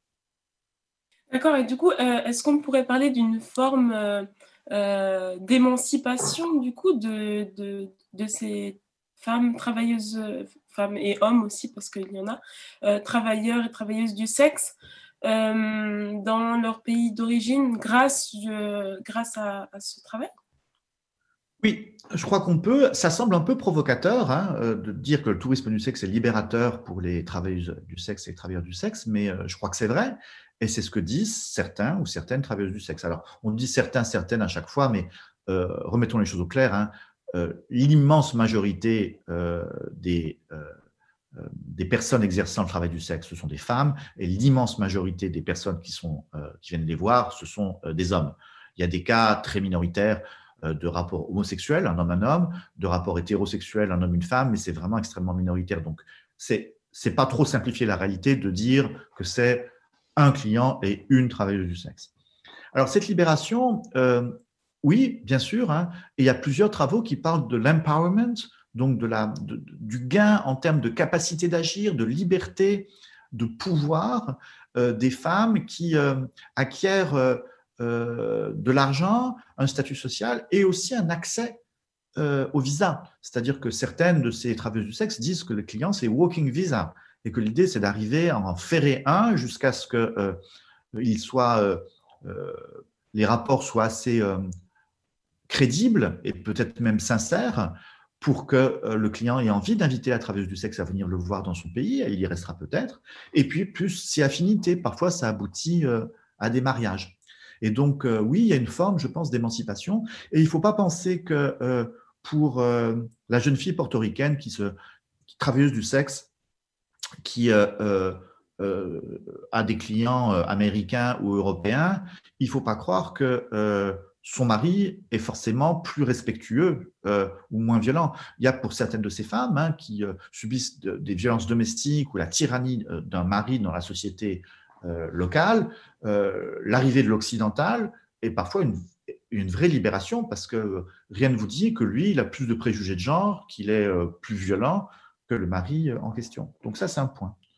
L'autre point qui a été étudié aussi, c'est que pour certains, alors c'est l'exemple cité, c'était un exemple au Mexique euh, d'une ville qui est une ville de destination du tourisme sexuel pour les gays de l'Amérique du Nord, canadiens et états-uniens, que euh, l'arrivée de, ce tourisme gay dans cette ville était une vraie libération pour les, jeunes hommes qui vivaient là et qui ne pouvaient pas vivre leur sexualité sereinement.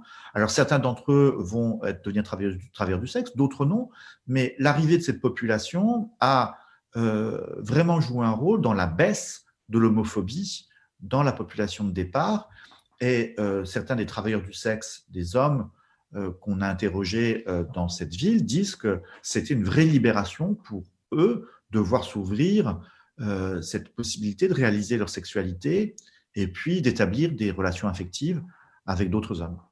Alors, je ne veux pas non plus hein, donner l'impression que le tourisme sexuel, c'est formidable, hein, qu'il faudrait qu'il y en ait plus, etc. Ce que je veux dire, c'est que comme l'idée reçue, elle est très négative sur le tourisme sexuel, mon job en sciences sociales, c'est un peu d'aller contre et d'essayer de rétablir un bilan qui, serait plus nuancé. Si évidemment tout le monde était à fond pour le tourisme sexuel, probablement je tiendrais le discours inverse et puis je dirais Ah oui, mais attention, il y a quand même des situations où c'est terrible, etc. D'accord, merci beaucoup. Et du coup, j'aimerais juste seulement revenir sur, euh, sur un point pour, euh, pour conclure. Est-ce qu'il faudrait changer la vision euh, érotique que l'on pourrait avoir, même l'hypersexualisation de la femme, femme exotique que les hommes pourraient avoir sur, sur les femmes autochtones? Alors ça, c'est pas à moi qu'il faut demander, hein, c'est à ces femmes qu'il faut poser la question. Mm-hmm. Là encore, j'aime bien apporter une, réponse euh, nuancée, et cette réponse nuancée, elle me vient de Joséphine Baker. Alors, mhm. Joséphine Baker, ah, vous savez, vous savez bien sûr qui c'est. Euh, elle est devenue une, star incroyable dans les années 1920. Elle venait des, États-Unis, elle chantait, elle, dansait, elle a fait fortune, elle est devenue euh, une héroïne à l'échelle du monde. On dit la personne la plus photographiée du monde. Et puis, elle a été très active politiquement. elle a combattu pendant la guerre euh, du côté du général de Gaulle. C'est une grande résistante qui lui a valu euh, euh, la Légion d'honneur et puis la Croix de guerre à la fin de la guerre. Et puis ensuite, dans les années 50, elle s'est engagée très résolument dans la lutte contre le racisme et pour les droits civiques aux États-Unis, à côté de, Martin Luther King. et comment elle est devenue riche et célèbre, comment elle a acquis ce pouvoir qui était le sien, eh bien, en montant sur une scène et en dansant quasiment nu avec des bananes autour de la taille, à cause de, ce, de, ce, de, cet imaginaire géographique qui, alors que c'était une, femme très moderne hein, qui conduisait, qui avait même, savait même conduire un avion, on l'a renvoyée à l'imaginaire de la jungle et de l'Afrique où elle n'avait jamais mis les pieds. et elle prenait ça avec le sourire. elle disait, mais c'est pas de moi qu'on se moque. Et en fait, euh, dans ces spectacles, ce qu'elle essayait de se faire, c'était pas de, pas de faire rire d'elle, mais de rire avec le public de certains stéréotypes. Et au fond, euh, est-ce que avec son action, Joséphine Baker a reproduit des stéréotypes et puis euh, aggravé le racisme, ou est-ce qu'elle a fait le contraire? Euh, moi, je pense qu'elle a plutôt fait le contraire et que la fascination qu'elle exerçait, la fascination raciste et, euh, misogyne qu'elle exerçait, cette fascination de ces hommes blancs pour le corps noir, elle en a fait une arme et une ressource. De la même façon que les travailleuses du sexe dont on parlait tout à l'heure, eh bien, c'est leur capital, cette fascination. C'est-à-dire que le jour où le corps exotique euh, cessera de, fasciner les Occidentaux, bah, elles n'auront plus de clients.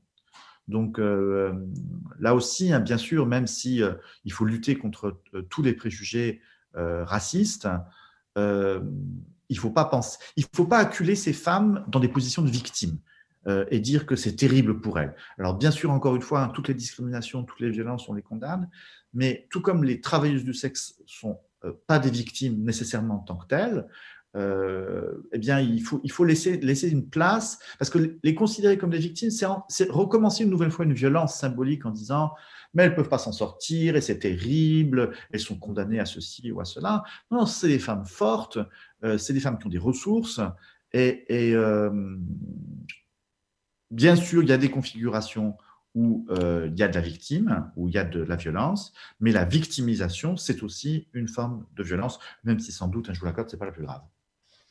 D'accord. Merci beaucoup, euh, Jean-François Stazac, d'avoir répondu à, ces questions de façon euh, extrêmement euh, complète. Et oui, on vous remercie énormément. Merci à vous de m'avoir accueilli, de m'avoir donné la parole. Au revoir. Oui, au revoir, merci. C'était Elina Alia Lanternier avec Jean-François Stazac. Il nous parlait de la conférence portant sur le tourisme sexuel. C'est la fin de Dans ton campus. Un tout grand merci à nos invités de ce soir, Anna Fondenkerchoff, Bertrand Kiffer, Talia Brero et Jean-François Stazac. Merci aussi au comité du festival et en particulier à Sébastien Faré et Sabine Houtz qui étaient parmi nous ce soir. Vous pourrez réécouter cette émission dès mercredi sur toutes les plateformes de replay, notre site internet, Spotify, Apple Podcast et j'en passe. Jeudi, mercredi, mais ce sera peut-être jeudi, vous le verrez. Surprise, surprise. Prochaine émission au programme sur nos ondes demain à 7h du matin. Retrouvez l'émission Café Kawa. Nous, nous nous retrouvons après la pause de Pâques, le 12 avril à 18h. Merci à toutes les personnes qui ont participé de loin ou de proche à la réalisation de cette émission spéciale Histoire et Cité. Célia Perret, Elina, Elina pardon, Alia Lanternier, Hugo Meisser. Merci Hugo. Merci à toi Mathilde. Hortense Devitte, merci Hortense. Merci. Vous, l'avez compris, on n'est plus beaucoup autour de la table. Hein.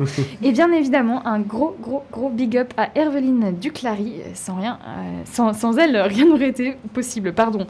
Euh, nous vous souhaitons une super belle soirée sur Fréquence Banane. À tout bientôt. À bientôt. À bientôt. Campus. Prochain arrêt dans ton Campus? Il y a un truc qui est très très important, c'est aller à l'école. Campus? Imagine la tête de la vieille McGonagall si on était arrivé en retard. Je vais plus à l'école, c'est nul. Hein. Campus? Prochain arrêt dans ton campus.